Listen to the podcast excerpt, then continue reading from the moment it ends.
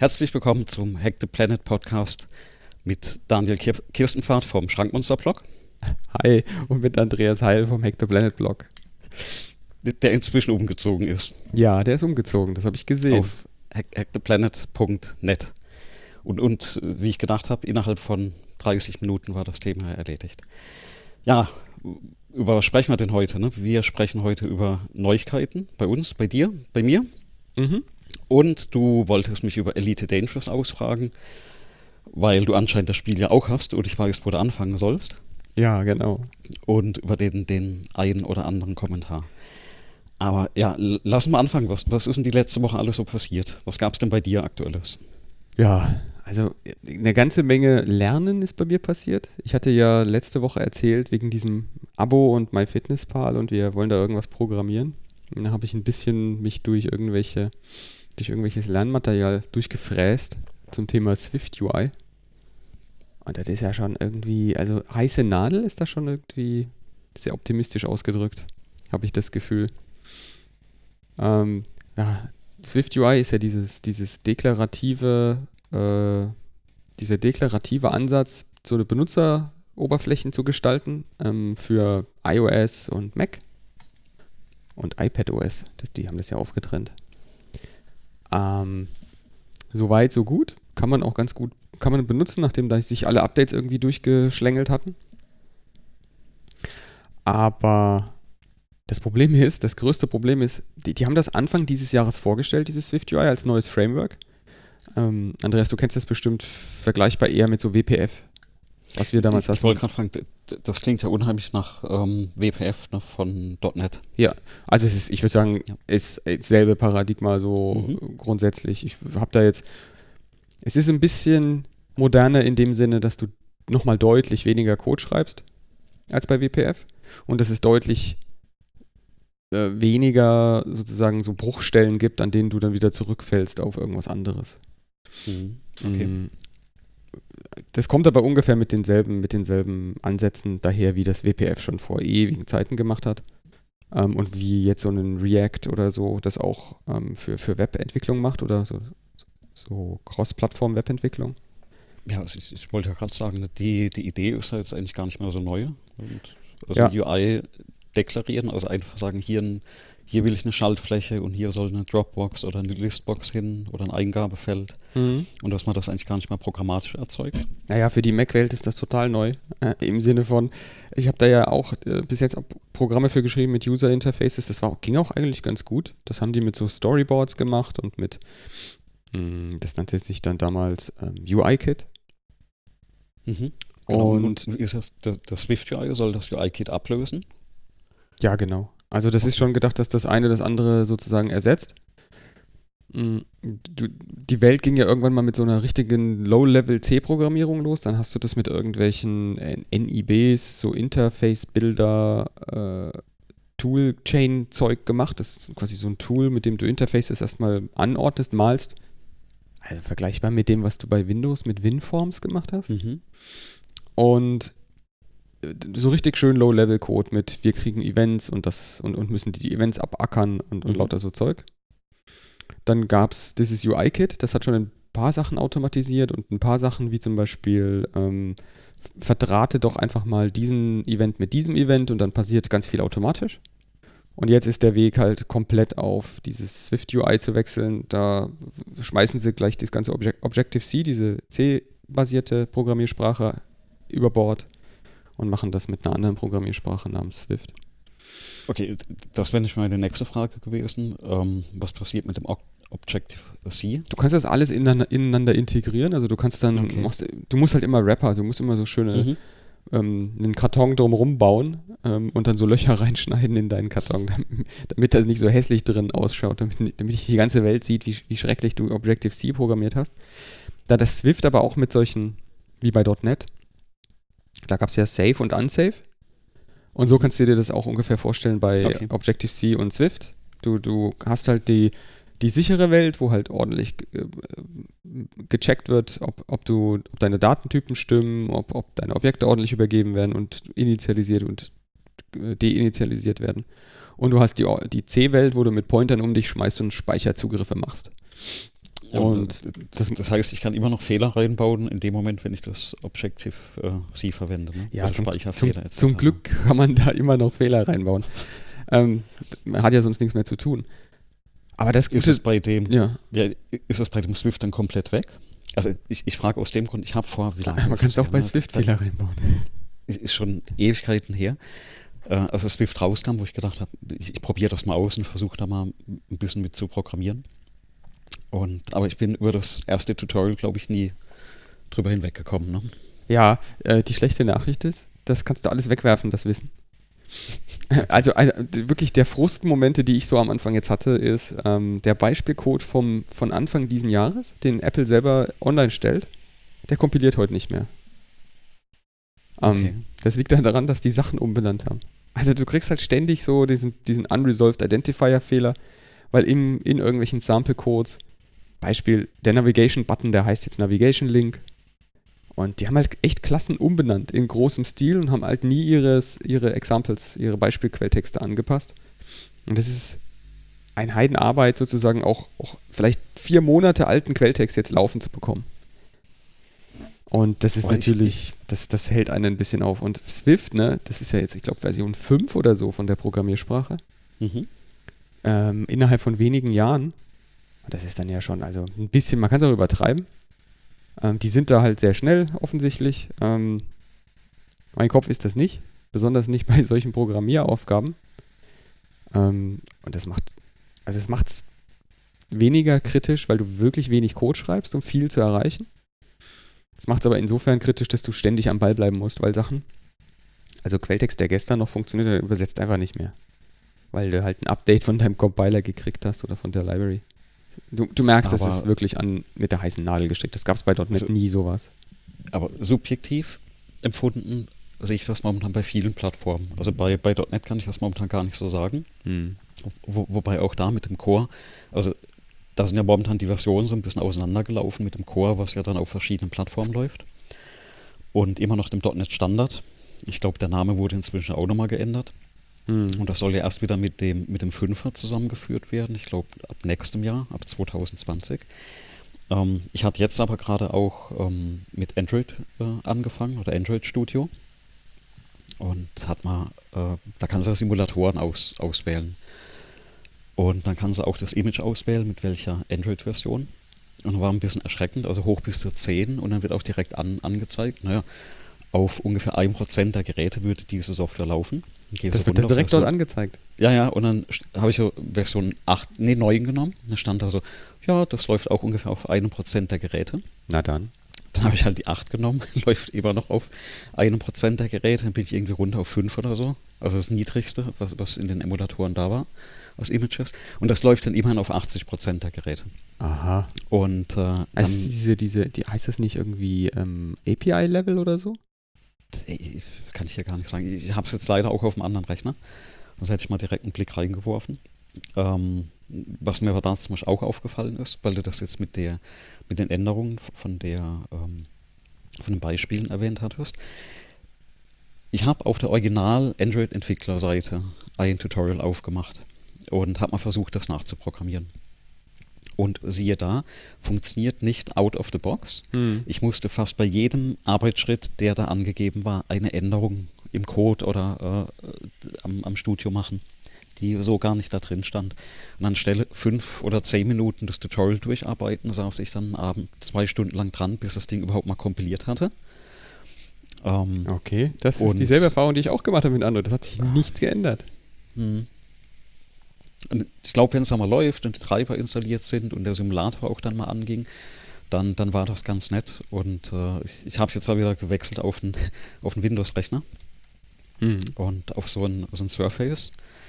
Und das ist mal ganz nett für die, sag ich mal, für diese ähm, mobile Geräteentwicklung, weil es natürlich super nervig ist, also finde ich zumindest persönlich, die, die Geräte mit der Maus zu bedienen. Mhm. Weil das ist ein komplett anderes UI-Konzept.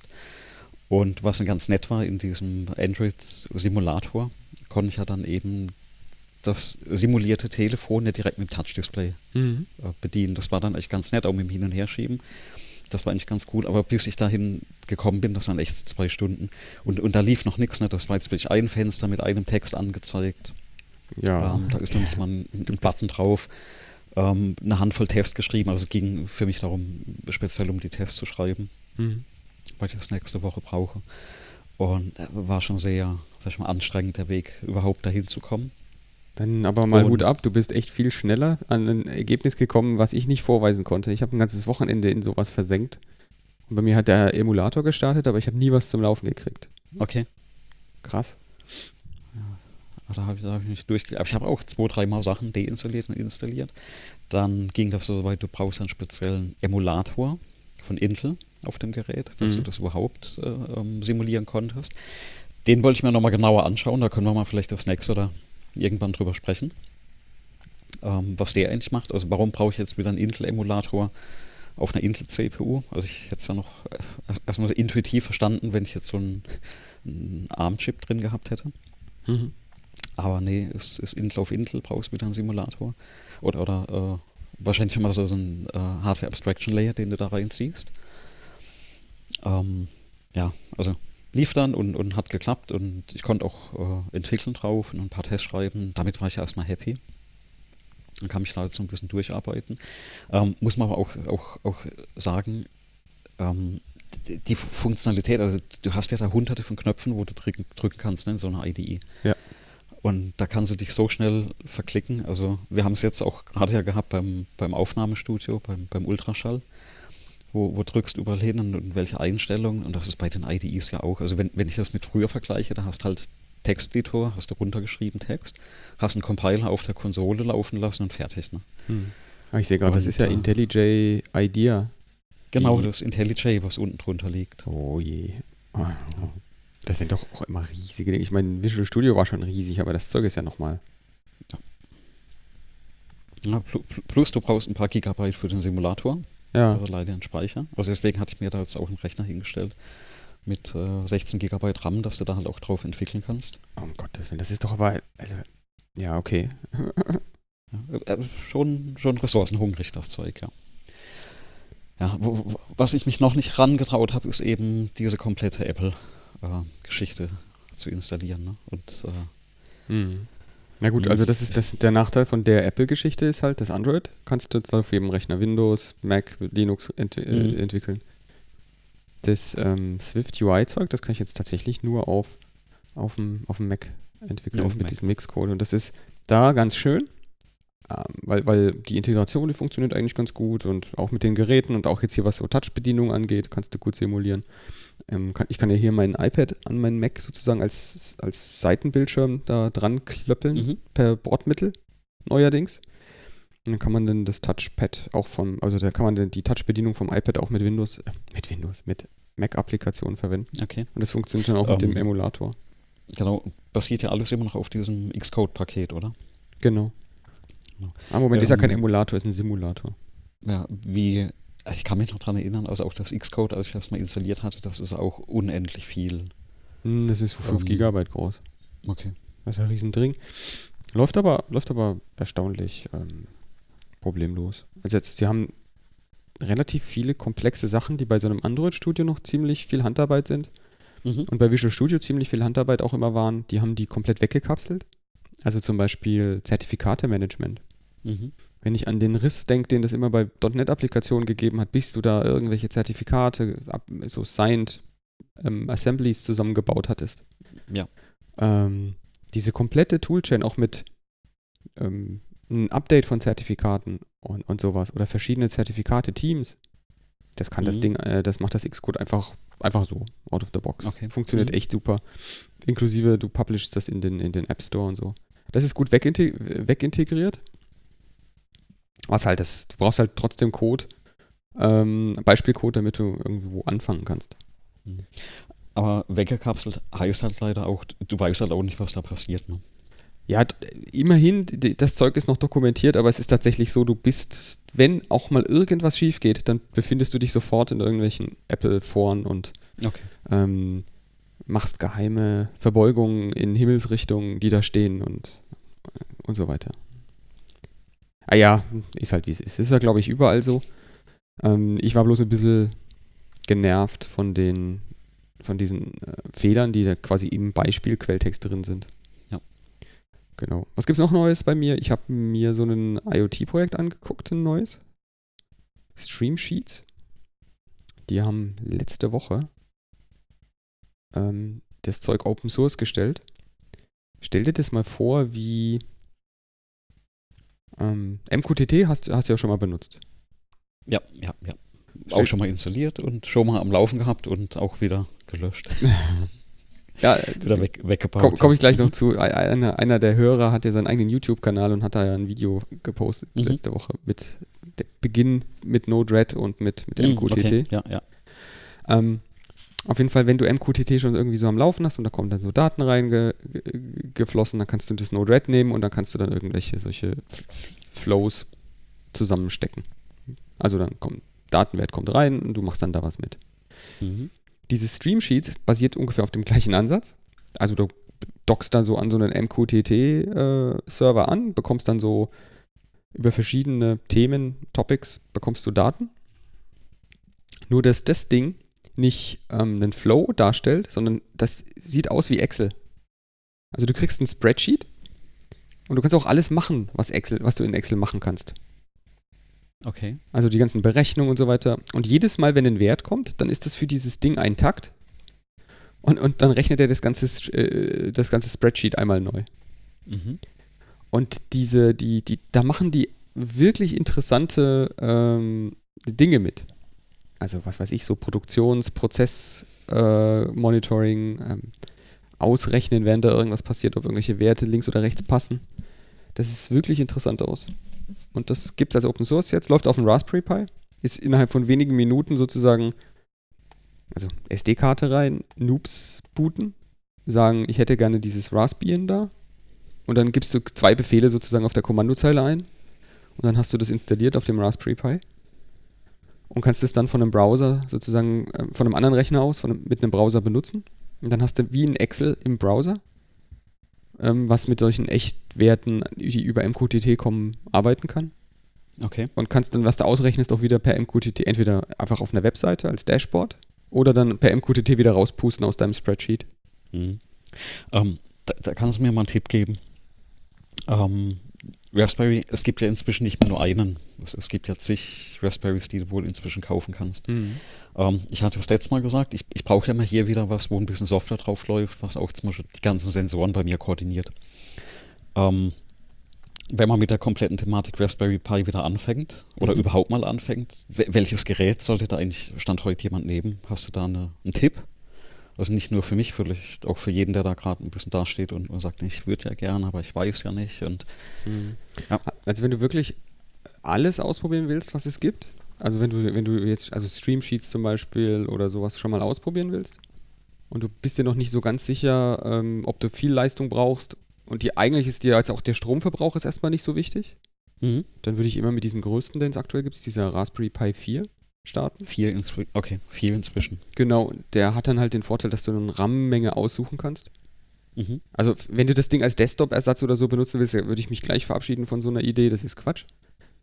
Aber das Ding gibt es halt mit 4 GB Speicher und die 4 GB machen einen Riesen-Unterschied. Weil das Okay. ist wirklich, also Speicher ist wirklich ein knappes Gut auf so einem Ding. Ja klar. Wie, wie ist das denn bei, bei 4 GB? Kann man auf dem Ding Container laufen lassen? Genau, das können eigentlich alle schon. Ich habe jetzt hier, ich Mhm. habe es hier vor kurzem mit diesem Stream Sheets, das habe ich mit einem Raspberry Pi 3 gemacht, 3B. Mhm. Der hat, äh, ich glaube, 2 GB. Äh, warte. ich weiß gar nicht, wie viel, wie, viel, wie viel Speicher der hat. Ich meine, es sind 2 GB.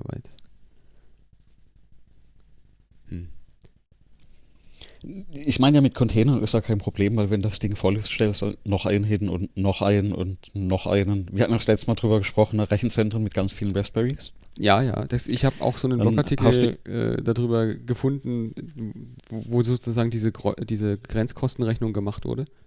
Ja. Ähm, ab wann sich denn für welche Anwendungsfälle es eher lohnt, spezialisierte Hardware zu nehmen, statt Hm. einen Raspberry Pi. Weil es ja auch Hardware gibt, die diese ARM-TPU sozusagen massiv parallel drauf hat, also ARM-Kerne massiv parallel drauf hat. Und speziell für das, was du jetzt gerade ge- beschrieben hattest mit dieser äh, Android-Entwicklung. Ja. Du kannst auf den Dingern, auf dem Raspberry Pi und auf dem auf den anderen Geräten, die es da so gibt, ja ähm, auch Android äh, laufen lassen. und auch dann eben so deine Test-Runs auf dem Android machen. Ja. Ist aber, wenn man sich das überlegt, ist das schon bizarr, weil ich kann mich noch an die allererste Generation Raspberries erinnern und da ging es eigentlich darum, super einfach, auch von der Hardware, ein ganz einfaches Linux drauf äh, am Laufen haben ne? und, und nichts Ja. drumrum. Ja. Und du musst dich mit gar nichts anderem beschäftigen, als wirklich ganz äh, pro- profane Aufgaben, Programmieraufgaben auf dem Linux und das überhaupt erstmal lernen. Und jetzt sprechen wir schon wieder von dem gleichen Gerät in der enden Generation oder in der vierten Generation, wo du Container drauflaufen lässt. Ne? Und dann musste dann schon mal wieder jemand erklären. Also, Also ein Gigabyte hat der Dreier. Das reicht auch für die Okay. meisten Aufgaben. Ja. Also der Stream Sheets lief tatsächlich mit zwei solchen Sheets, Sheet Machine oder Stream Machines oder wie die das Mhm. nennen. Lief ähm, ohne Probleme ähm, und hat auch nicht groß geswappt. Um, den Vierer, den aktuellen, den gibt es für den gleichen Preis. Also ich würde immer den, Mhm. wenn, wenn du ein Gigabyte RAM reicht, dann kannst du auch den Vierer nehmen. Ähm, den gibt es aber auch mit zwei und mit vier Gigabyte. Das ist, Mhm. glaube ich, auch keine schlechte Idee, mehr RAM zu nehmen. wo liegt denn der dann preislich? Der 4 Gigabyte? Äh, 60 Euro. Ach, das ja. So nix. 35 für den ganz kleinen und dann Mhm. bis 60 Euro geht das hoch. Es ist Ja, genau. relativ günstig. 30 war ja eigentlich immer so die, dieser Einstiegs, Ja. Einstiegspreis bei den Geräten. Ja. Der, Vor der Vorteil von den neuen Dingern ist halt, die haben sogar zwei, ähm, also erstmal kann, können die Vierer, der kann H265 auch in Hardware. Also den Videocodec. Mhm. Das, die an, anderen konnten alle nur ein H264 bis 1080p, also Full HD Auflösung. Mhm. Und der kann jetzt 4K ähm, H265 und er hat zwei Display-Ausgänge. Okay. Bei, bei 4K und dem Encoding ist aber immer noch passiv gekühlt, ne? Äh, ja, du kannst, also ich, ich würde dir empfehlen, es gibt da mittlerweile so richtig neckische ähm, Gehäuse, die bestehen aus Vollmetall ähm, und, und liegen direkt auf der CPU auf, sodass das ganze Gehäuse sozusagen dann einmal warm wird. Okay. Ich habe dann schon Leute sagen hören, ja, ich habe den mit 2 Gigahertz übertaktet und der läuft dann statt mit 83 Grad Celsius mit 70 mit diesem Gehäuse. Okay. Also 83, das ist schon echt ordentlich. Aber nicht also, wahr. also so die Hand nimmst du das Ding nur noch bedingt lange, ne? Ja, ich glaube nicht, dass du 80 Grad gerne in der Hand hast. Nee. Ähm, die brauchen auch ein bisschen mehr Strom, deswegen haben die jetzt mittlerweile so einen USB-C-Port für, für Strom, statt diesen äh, Micro-USB-Port. Das heißt, du, du musst dir halt wirklich überlegen, dass der Raspberry Pi 3, der ist insofern, da ist relativ viel Standardzeug noch dran. Also ein normal großer HDMI, ein normaler Micro-USB äh, Mhm. Micro-USB-Stecker ähm, für Strom. Und der Raspberry Pi 4, der hat halt diese Micro-HDMI-Dinger. Also diese kleinen zwei Micro-HDMI-Ports. 2x4K kannst du Mhm. da rauslassen. Displays. Und hat den USB-C als Power. Okay. Ähm, aber doch generell schneller. Ha Raspberry Pi 4. Ich, ich habe mir jetzt noch keinen geholt. Ähm, überlege aber gerade auch noch aktiv, weil ein paar von den Dingern hier im Haus ich wahrscheinlich noch ersetzen will. Ein, ein paar, okay. Ja, oh, Naja, ja, ein paar. bei mir wird das erstmal einer. Aber mal gucken, vielleicht kommt das auch noch auf die, die Jahresendprojektliste. Naja, also die zwei Monitorausgänge sind halt extrem interessant. Ich habe Mhm. an, an meinem Laufband, da wo ich sozusagen, ähm, dieser Schrei so ein Schreibtisch mit Laufband drunter, Mhm. Genau. da habe ich zwei Monitore mit Armen Mhm. dran. Ähm, die vor mir sind solche gebo gebogenen und geschwungenen Monitore. Und die könnte ich dann halt an einen Raspberry Pi anschließen. Mhm. Alle beide. Und das wäre schon, äh, das, das klingt schon interessant. Und ich könnte sie gegen 4K-Monitore austauschen. Ja, äh, anderes Thema. Äh, Noch ein Projekt für die Liste, ne? naja, wobei, das ist jetzt nicht wirklich notwendig. Wenn da ein Monitor kaputt gehen würde oder der irgendwelche Sachen kaputt gehen würden, dann würde ich dann sowas austauschen. Aber ich glaube, jetzt so proaktiv ist das Quatsch. Das funktioniert ja alles super. Keine Ahnung, wie, wie, wie, lange diese Raspberry Pis, die da jetzt kleben, leben werden. Aber da kleben Mhm. jetzt halt zwei Raspberry Pis hinter diesen Monitoren. So, was habe ich noch auf der Liste? Nach dem, genau, ich hatte es jetzt kurz erwähnt, ähm, einer unserer Hörer, das werde ich auch verlinken, hatte sich äh, sozusagen, ähm, ja, na, jetzt fehlt mir das Wort. Ähm, Mit Node beschäftigt. Ja, der wurde von uns, äh, von uns angespornt, In- in- nee, nicht. Inspiriert. Äh, inspiriert, ja genau, das war das Wort, was mir gefehlt Inspiriert, ja. hat. Ähm, wurde inspiriert, sich doch mal das ähm, Mosquito als MQTT-Broker und, und das Node-RED anzuschauen. Mhm. Ähm, und da hat er den sozusagen den Einstieg, ein Einstiegsvideo für gebaut. Ähm, ganz großartig. Und ähm, ich hoffe, dass da noch viel sozusagen weiter dabei kommt. Ähm, äh, da gibt es ja, also ich meine, so fängt es ja an, ne? Man fängt ja mal klein an mit den kleinen Sachen. Und wenn man dann Anwendungsfälle dafür hat, dann, dann kommt dann das eine zum anderen. Kennt man ja eigentlich. So ist es ja auch eigentlich am schönsten. Und leider ist es auch ein bisschen so, dass man das wie so ein Hobby äh, betreibt. Ähm, leider deswegen, weil ähm, ja, andere, manche Menschen haben Windows als Hobby. Ähm, Andreas, du hast zum Beispiel jetzt neuerdings Windows Audio Settings als Hobby entdeckt. ja, genau. Gerade eben jetzt hier. Deswegen, haben wir heute wahrscheinlich ein bisschen weniger Zeit als, als sonst. Äh, gerade eben davor hat Andreas seine neue Hardware eingerichtet. Genau. Oh, das Video verlinke ich. Ähm, sehr zu empfehlen. Ähm, so wie Ja, ich gesehen habe, kommen da auch noch mehr. Genau. Also die, die Use Cases, die du beschreibst, habe ich ja auch, ich habe jetzt schon ein paar Mal erwähnt, ne? ich habe ja die Sensoren hier immer noch rumstehen im Haus und die senden immer noch schön die Daten.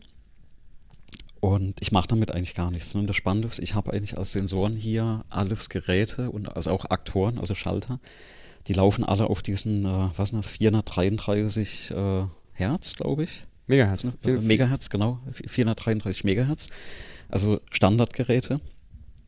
Ähm, einmal gibt es das Zeug bei, ähm, genau, bei, bei namhaften hier Elektronikversand, wo mir der Name echt gar nicht einfällt. Und Konrad? Äh, aber zum Beispiel auch, äh, Konrad, genau, bei Konrad gibt es Geräte. Ähm, aber zum Beispiel auch ganz einfach im Baumarkt. Intertechno heißt die Firma, äh, Schaltgeräte kaufen ne? oder auch äh, Funksender. Genau, ich glaube, das haben viele. Die, Die, habe ich auch hier. Ja, und solche Dinge. Genau. Und die, die funken auch auf den 433 Hertz. Und irgendwann dachte ich, Mann, die, die, die musste mal schalten, aber nicht mit den mitgelieferten Schaltern, weil da sind ja immer nur drei Drücker drauf. Und ich brauche das jetzt für Weihnachten wieder, weil wir eigentlich immer das komplette Haus beleuchten. Und das soll eben dann, ähm, wenn es dunkel wird, angehen und nachts dann wieder ausgehen. Und dann hatte ich mir mal ein Gerät angeschafft von äh, E- oder Easy Control. XS1 heißt das Ding. Genau, Das ist eine das- kleine Ha- Hardwarebox. Kennst, kennst du vielleicht auch? Ja, oder hast du vielleicht sogar auch? Oder? Genau den gleichen habe ich. Ich glaube, ich, ich, Okay. ich weiß, ich, ich glaube, wer von uns beiden das Ding zuerst gekauft hat, weiß ich gar nicht, aber auf jeden Fall, ich glaube, das hing zusammen. Ich, ich, ich weiß nicht, aber ich, ich habe den schon ewig lange. Ich habe den noch in einer alten Wohnung gehabt, der ist auch mit umgezogen. Ähm, da ist innen drin ja nur eine kleine Platine. Ja. Ist aber, glaube ich, äh, handmade von, von einer kleinen äh, Ja, Firma. ja, das, der, der Herr macht das, der Herr EZ macht das selber. selbst, genau, in, aber in einem schönen Gehäuse, hat dann einen Ethernet-Port, kriegt einen äh, Strom quasi über einen äh, RC-Adapter, der ist mir so nochmal so ein Standardgerät bestellt. Weil ich glaube, irgendwie die, die Leistung von dem Gerät, die ist, äh, äh, war ein bisschen komisch. Dann habe ich eins äh, gefunden, wo man umschalten kann, Mhm. wo ich es einschalten konnte für ein paar Euro. Und äh, damit kannst du, wenn du die entsprechende Software halt noch lizenziert hast für das Gerät, also nicht nur die Werte empfangen, sondern zum Beispiel auch die Steuersignale wegschicken. Ähm, ich glaube, bei dem Add-on, das ich habe, ist auch noch ein Timer drin. Das heißt, ne, für Weihnachten super, da brauche ich keine extra Software zum Steuern, Mhm. sondern das macht halt das Gerät. Habe ich so ein Programm äh, reingebaut. Aber was mich halt immer noch ärgert, ist jetzt dieses, da liegen jetzt die kompletten äh, Sensorwerte, also Temperaturen, äh, Luftfeuchtigkeiten und auch die Batteriewerte von den Sensoren. Und ähm, ich bekomme, ich bekomme ja gerade nirgends hin. Ne? Und da will ich mir jetzt halt auch nochmal entweder das MQTT oder irgendwas anderes. Äh, Mhm. Da habe ich ein Open Source Projekt für gebaut, für dieses Hinstellen. Ads Control. ja. Also das habe ich benutze das Ads Control ja selber, dieses E- Easy Control XS1 Mhm. und ich habe einen ähm, Docker Container gebaut. Der dem wirfst du die Adresse IP-Adresse von dem Ding hin, benutzt Okay. einmal Passwort und dann holt er sich, äh, dann abonniert er sozusagen diesen Stream. Es gibt ja so einen, so Mhm. einen Weg, dieses Zeug zu kriegen, interpretiert diese Textnachrichten, die da kommen und schiebt, schiebt die dann gemappt in den MQTT-Feed. Und macht das gleiche rückwärts. Das heißt, der hört auch auf Schalter Mhm. und, ähm, Und schickt das dann dahin. und, und genau, du kannst dann per MQTT direkt XS1-Sachen schalten. Mhm. Und der macht dann auch so Sachen, weil das wirst du ja kennen. Dieses 433 Megahertz ist jetzt so zuverlässig nicht. Da gibt es manchmal ein bisschen Empfangsschwierigkeiten. der, der kannst du einstellen, ähm, wenn du den Schalter schaltest, dann sende das doch nochmal die nächsten 30 Sekunden im Abstand von 5 Sekunden. Versuch den doch nochmal zu schalten. Ja, genau, solche Dinge habe ich dann auch programmiert, dass man schon nachts auch wirklich die komplette Beleuchtung ausgeht. Ja. Ähm, obwohl, also auch wenn du in dem Gerät alles zur gleichen Zeit eingegeben hast, also quasi gescheduled hast, ne, dann schickt er das mit ein paar Sekunden Verzug. Mhm. Ähm, und trotzdem habe ich alles so eingestellt, dass quasi jeden An- und Ausschalter eben genau, was du sagst, eine Minute lang nochmal alle paar Sekunden ausführt, dass auf jeden Fall irgendeines der Signale ankommt. Natürlich, ne, je mehr du das schickst, desto schlimmer wird es eigentlich. Aber da habe ich, da kann ich dir einen, äh, einen Docker-Container zur Verfügung stellen. Den muss ich ich, ich sehe gerade, ich habe den gar nicht auf, auf GitHub gepackt. Na siehst du, werde werd ich mir das Raspberry noch bestellen und dann schaue ich mir das Video von Fabian an. Ja, also der Docker-Container ist, ähm, der läuft auch auf ARM.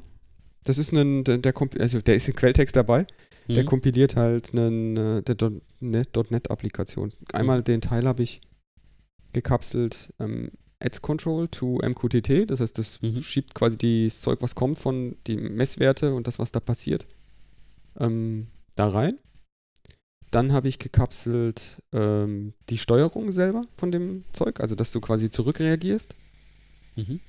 Und ich habe gekapselt, also das hat ja so ein Webinterface, ne? Du benutzt da bestimmt auch dann dieses Monitor for Home iOS, diese iOS-App.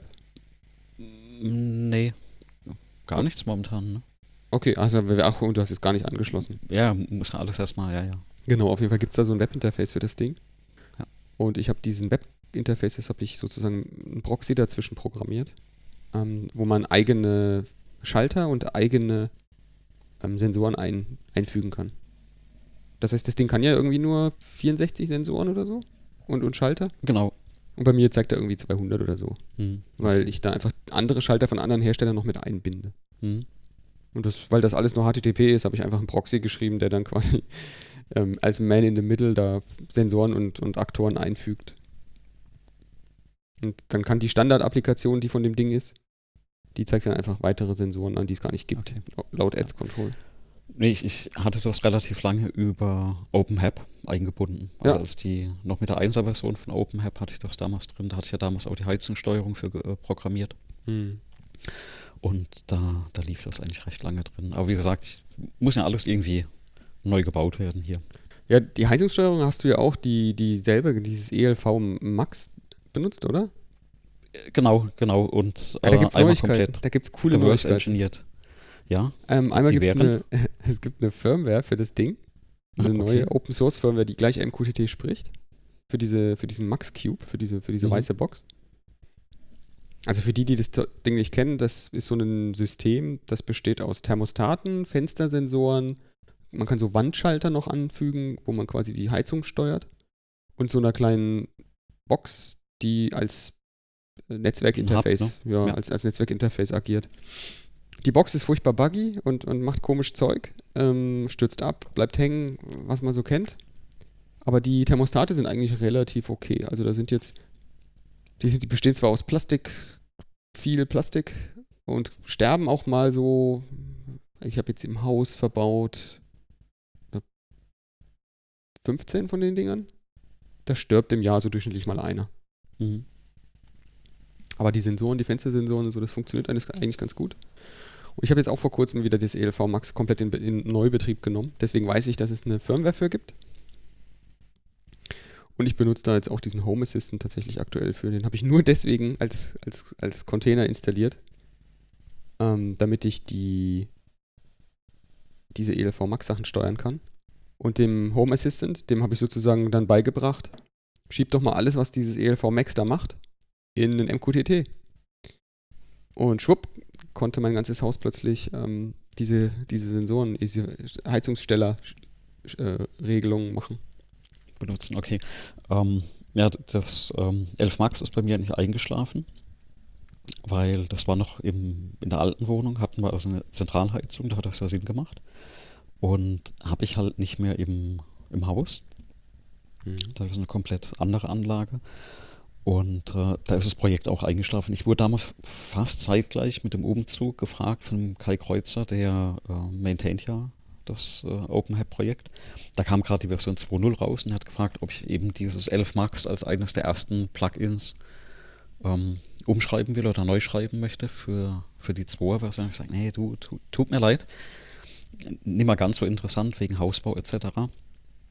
Und leider brauche ich es auch nicht mehr. Dann fällt es einem ja auch unheimlich, unheimlich, schwer, sowas noch zu programmieren, wenn, wenn du es selbst nicht mehr brauchst. Ne? Ja, genau. Ich glaube, der größte Antrieb kommt, wenn man ja. das Zeug selber benutzt. Ja, auf jeden Fall. Aber das, das spannend, ja. ich habe es, wie gesagt, gerade wieder in Betrieb genommen. Also besonders, wenn ich jetzt äh, dran denke, dass, jetzt, dass jetzt die Heizperiode wieder beginnt. Da war das ganz praktisch und das Webinterface mhm. ist eigentlich ganz gut in diesem Home Assistant. Open Hub habe ich gar nicht weiter angefasst an der Stelle.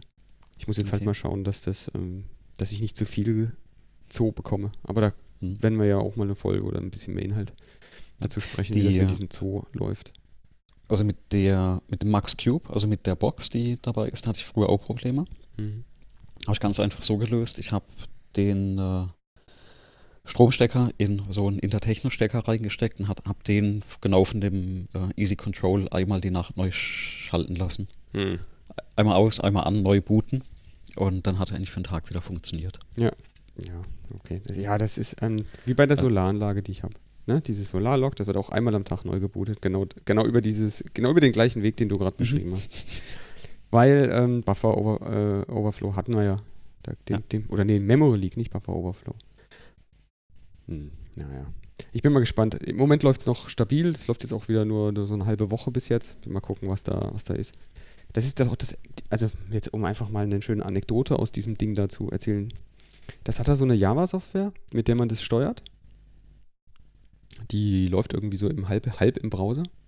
Mhm. Und da legt man dann Räume an und wenn man ein Gerät dann anlernt, sozusagen, dann sagt man, in welchem Raum das ist. Mhm. Und man kann zehn Räume anlegen. Man, man kann auch einen elften Raum anlegen. Da kommt aber dann ab dem elften Raum eine Warnung. Und da steht dann da, ähm, du kannst nur zehn Räume anlegen. Ähm, aber warum zehn? Also ich überlege gerade, ein Byte kann es nicht sein. keine Ahnung, ja. keine Ahnung, warum nur zehn also, gehen. Auf jeden Fall, auf jeden Fall stimmt es auch nicht, dass nur zehn gehen, weil da steht dann, wenn man weiter liest, direkt drunter. Ja, du kannst aber trotzdem den Raum anlegen. Mhm. Das unterstützen wir bloß nicht. Mach auf eigene Gefahr. Okay. Und dann, und dann kannst du auch 11, 12, 13 Räume anlegen. Ähm, gefühlt wurde es dann instabiler. Tatsächlich, ich habe jetzt mal die 10 gelassen und bis jetzt läuft es stabiler, als es vorher mit 11 lief. Hm.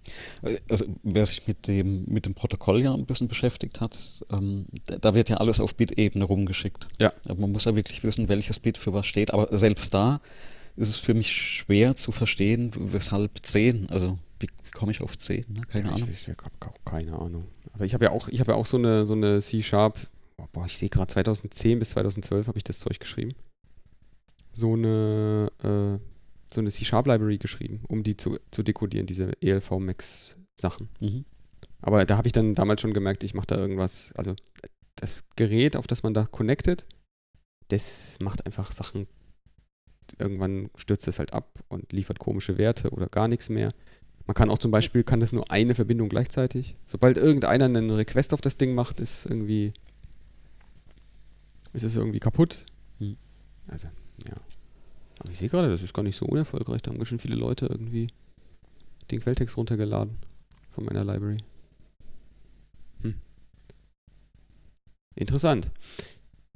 So, ansonsten, was ja. habe ich noch gehabt? Den Halbausfall für zwei Tage von einem meiner wichtigen Infrastrukturen vom Haus, nämlich Push-Notifications. Okay. Das war das ärgerlich. Also äh, gemerkt haben wir es erstmal nur dadurch, dass Frau meinte, hey, ich habe jetzt hier seit Mittag keine Nachrichten mehr vom Haus gekriegt. Mhm. Hm, geguckt. Offensichtlich ist der Dienstleister, den ich verwende für solche Push-Notifications, die, die dann so aufs iPhone zum Beispiel kommen, mhm der war, äh, hat eine DDoS, eine Distributed Denial of Service Attacke abbekommen und war dann vom 24. bis eigentlich gestern noch mit Unterbrechung. Äh, hat einfach, kam nicht, nicht wirklich viel durch. Also ganz sporadisch ab und zu mal kam was durch. Also drei Tage Ausfall wegen einer DDoS. Wegen einer DDoS, ja. Und das, das Krasse an, an, an der Geschichte ist halt diese, ähm, die sind relativ offen in der Kommunikation, aber das, man mhm. merkt dann erstmal, wie krass man auf solche Dienste eigentlich angewiesen ist. Solche externen Dienste. Ähm, die dann da einfach irgendwelche, irgendwelche Push- Ich meine, es ist wirklich nur eine Nachricht schicken, weiterleiten. Mhm.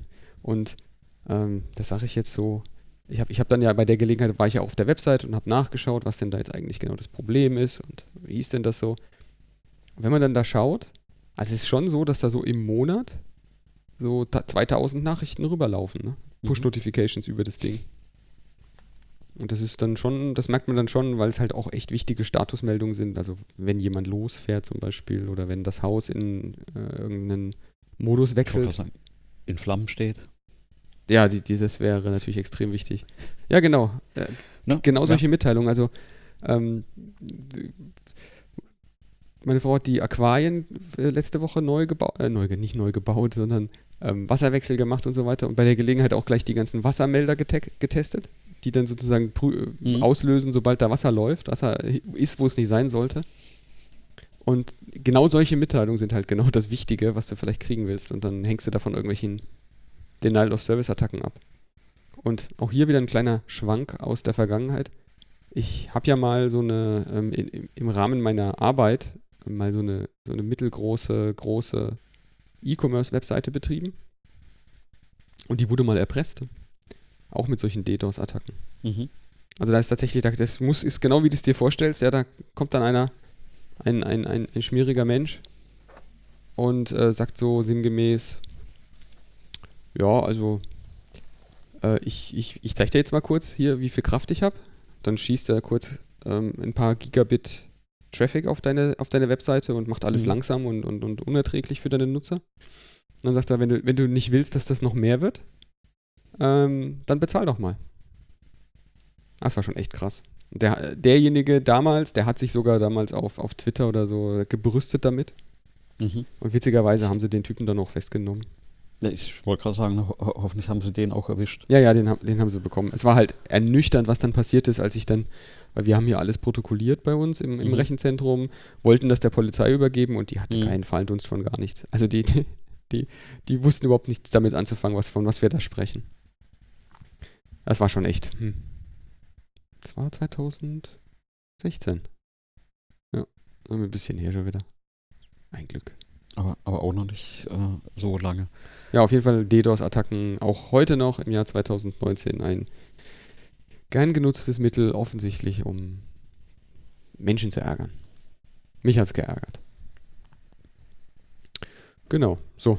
Also ich habe jetzt keine Neuigkeiten mehr zu berichten.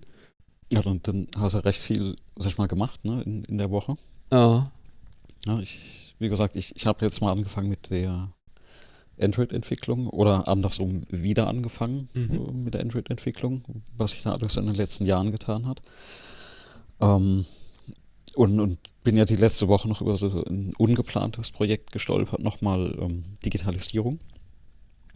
Auf, aufgrund von äh, Familiennachwuchs. Mhm.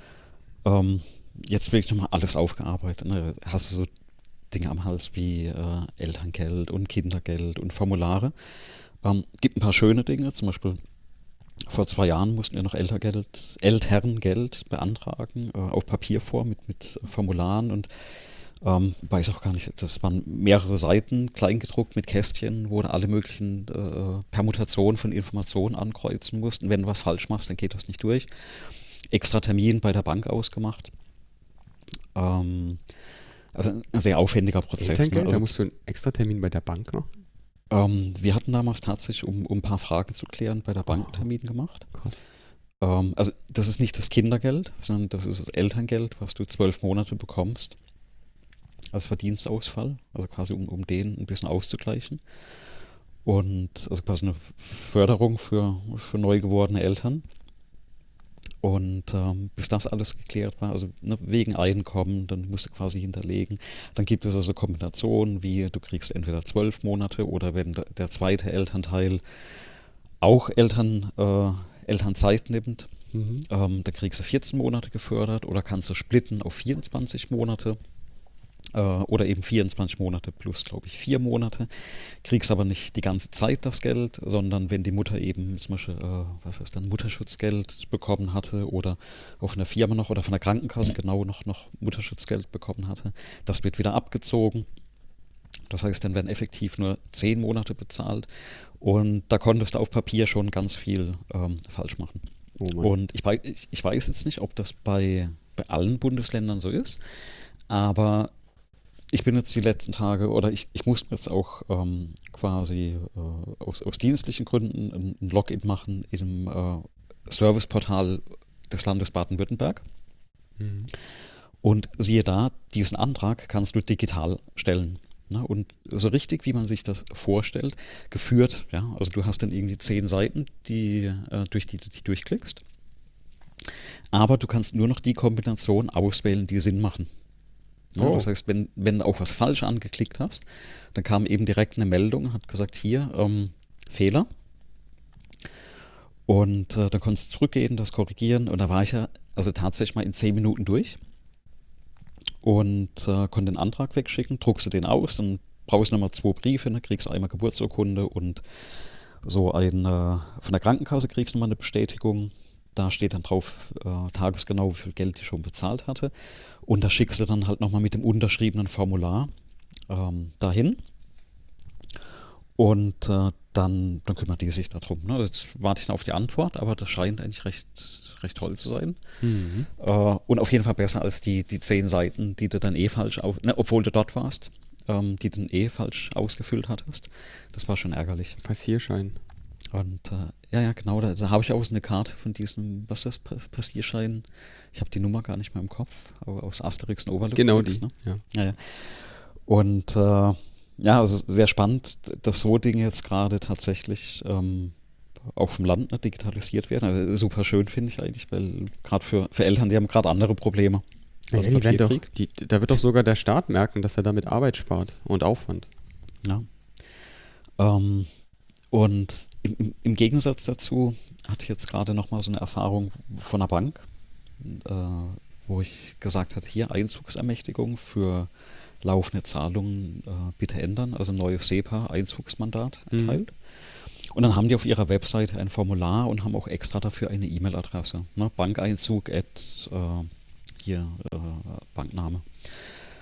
Und habe ich das Formular, Formular runtergeladen, habe das äh, ne, ausgefüllt, unterschrieben und digital da wieder hingeschickt, genau an diese E-Mail-Adresse.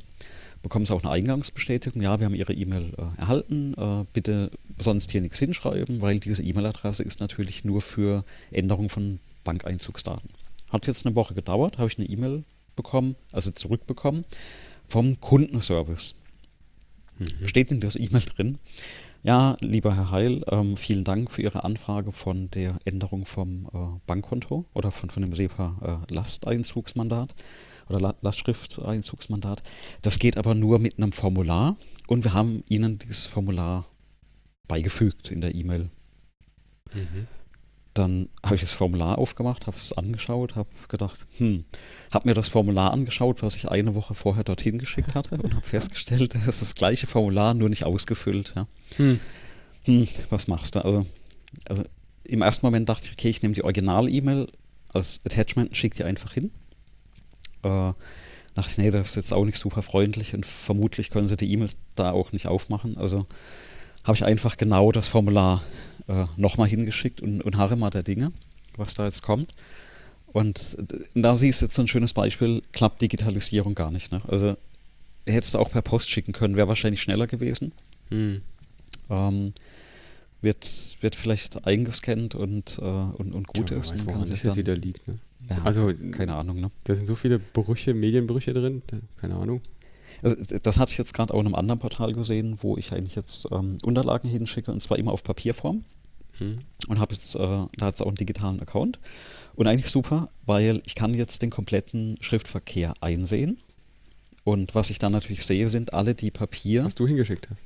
Dokumente, die ich hingeschickt habe. Ja. Ja. Aber muss halt auch leider weiterhin immer noch alles auf Papierform hinschicken. Und wie ist die Scan-Qualität? Äh, nicht so pralle. Also sieht dann doch eher nach Kopierer aus, wo es draufgelegt wurde. Ah, okay. Okay. Ja, aber ähm, also ich hätte jetzt geschätzt, schlechter als 600 dpi. Ja gut, das, das, ja, das hätte ich jetzt auch gedacht, dass sie nicht mit, mit Druckqualität kommen, aber man äh, hast jetzt keine Probleme, irgendwas zu lesen. Ich meine, Nee, lesen kann man das ohne Probleme. Also du, kennst, ich, du kennst diese lustigen Sachen, die da passiert sind bei den Druckern, ne? Bei den, bei den Xerox-Druckern. Nein, erzähl mal. Oder vielleicht doch, ich, ich naja, krieg's die, noch nicht mehr hin, ja. welches Format hatten denn diese, diese, diese Scans? Also meine PDF-Dateien? Das waren PDF-Dateien, aber die hatten A4. Ah, ah, ja, okay, du, ich meine die Dateiformat, also PDF. Also PDF, ja, ja, PDF. Genau. Und im PDF ist es ja so, dass du beim Scannen direkt äh, zum Teil, um Speicherplatz zu sparen, diese einzelnen Buchstaben kannst du als Bilder ablegen oder als Text. Mhm. Dann, dann, dann beschreibst du quasi die, die Form, das ist jetzt ein Symbol, das ist, soll ein A darstellen und das sieht so und so aus. Wird es in Vektoren sozusagen vektorisiert einmal und dann wird es überall wie so ein Stempel angewandt. Und bei Xerox gab es mal ähm, vor zwei Jahren, drei Jahren das Problem, dass die einen Filter drin hatten und der hat Mhm. Zeichen ersetzt. Okay. Und dann hattest du einfach den falschen Text da stehen. In dem PDF. Weil einfach falsch, also es wurde falsch gescannt, falsch erkannt und dann so ersetzt, dass das ausgeschaut hat, als wäre das, äh, als, als es muss das so. Also das war glaubhaft, hat das ausgeschaut. Oh, okay. Und da gab es einen schönen, einen schönen Skandal, den kann ich auch mal verlinken. Genau, auf jeden Fall, deswegen die Frage, wenn das automatisch, automatisiert gescannt wird, dann oder, und dann auch vielleicht nochmal durch den Drucker bei denen läuft, dann ist das ja bestimmt äh, möglicherweise ein Problem. Ja, wo- wobei die Dokumente, die haben ordentlich ausgesehen. Ich, ich muss mal schauen, ob man die durchsuchen kann, also ob das wirklich einfach nur Bilder sind, die abgelegt wurden.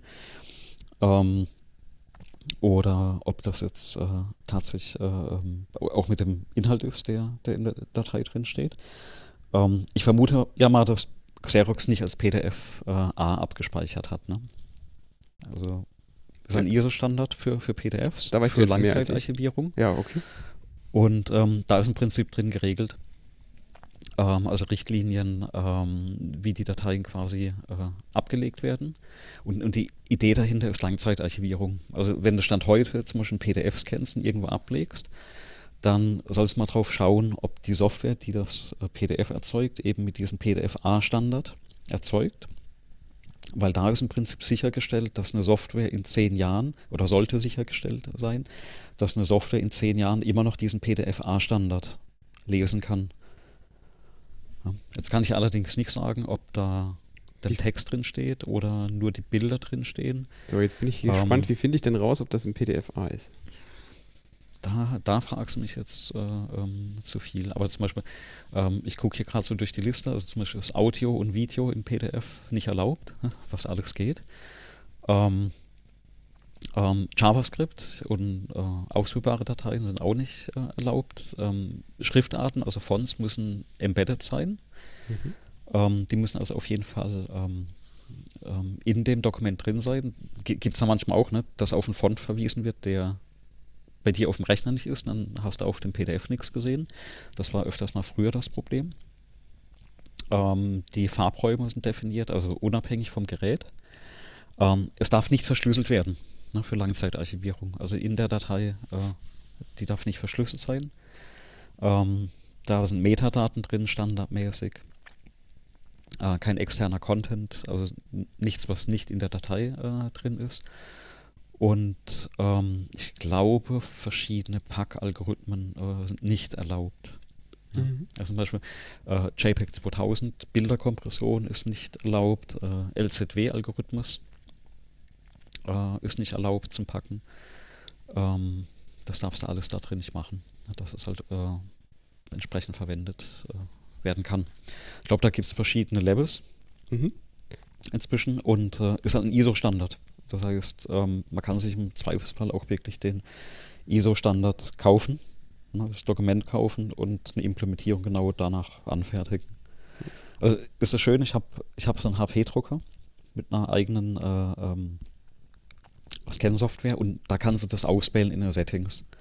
Und da kann ich eben sagen, hier machst du als PDF-A und dann bin ich halt sicher, dass die PDF später auch abgespeichert werden können. Und was ich inzwischen tatsächlich mache, wenn ich wichtige Dokumente habe, Mhm. dass ich die tatsächlich da nochmal äh, reinlade und dann eben entsprechend nochmal abspeichere. Ähm, ich denke aber auch, dass eine Software wie Adobe müsste das eigentlich können. Entweder in den Settings oder im Speicherdialog müsste es sowas geben. Ich kann mir vorstellen, dass die eine oder andere, sag ich mal, Open Source Variante das nicht kann. äh, dass eben diesen Standard nicht implementiert hat. Und ich mag mich täuschen, ich habe es aber noch nie in Windows gesehen. Du kannst ja in Windows oder in, in Microsoft Office kannst du auch ähm, direkt als PDF speichern. Mhm. Und da habe ich die Option noch nicht gesehen. Vielleicht täusche ich mich, vielleicht weiß das jemand. Ähm, vielleicht ist es auch implizit, dass es so abgespeichert wird. Ich, ich weiß es nicht. Ja. Und am Mac, glaube ich, habe ich das auch noch nie gesehen. Na, da kannst du auch direkt im, im Preview als PDF exportieren.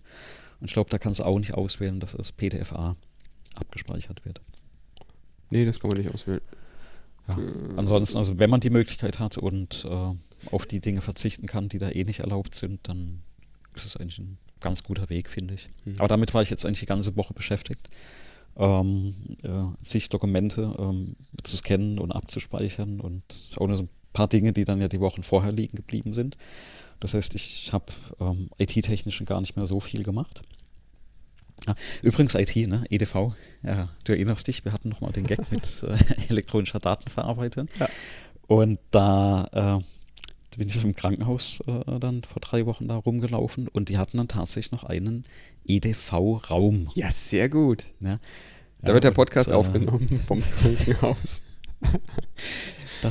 Also die, die haben tolle Dinge, die haben sowas wie ähm, Entlassungsmanagement ja, und Facility Management und also ganz viele englische Begriffe über, überall im, im Unternehmen. Hm.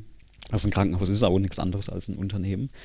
Aber gerade bei der IT na, heißt das Ding im- immer noch EDV. Der EDV -Raum. Und, und ich stelle mir dann halt auch wirklich vor, dass bei den Stellenausschreibungen da wirklich EDV noch dran steht und da, da bewirbt sich auch keiner drauf. Ne?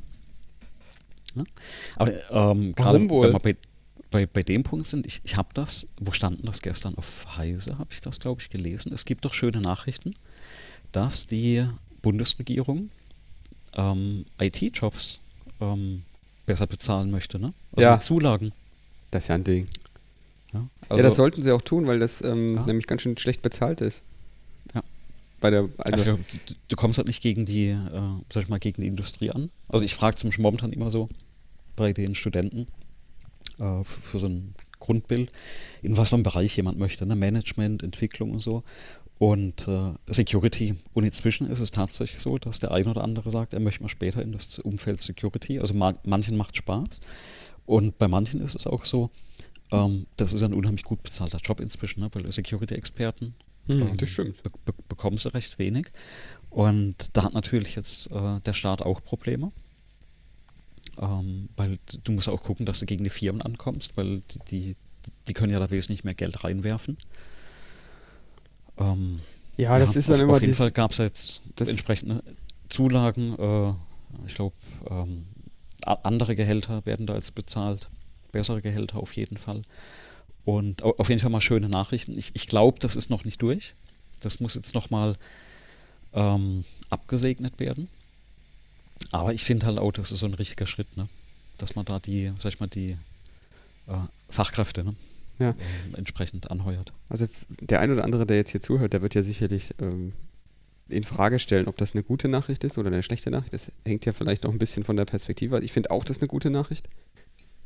Ähm, ich habe eher die Einstellung, dass ich natürlich gerne hätte, dass die Leute, die für mein Geld arbeiten, und das sind ja nun mal die Staatsangestellten, ähm, dass die dann auch tatsächlich gutes Geld dafür kriegen, was sie tun und dann auch die Besten sind, die das tun können.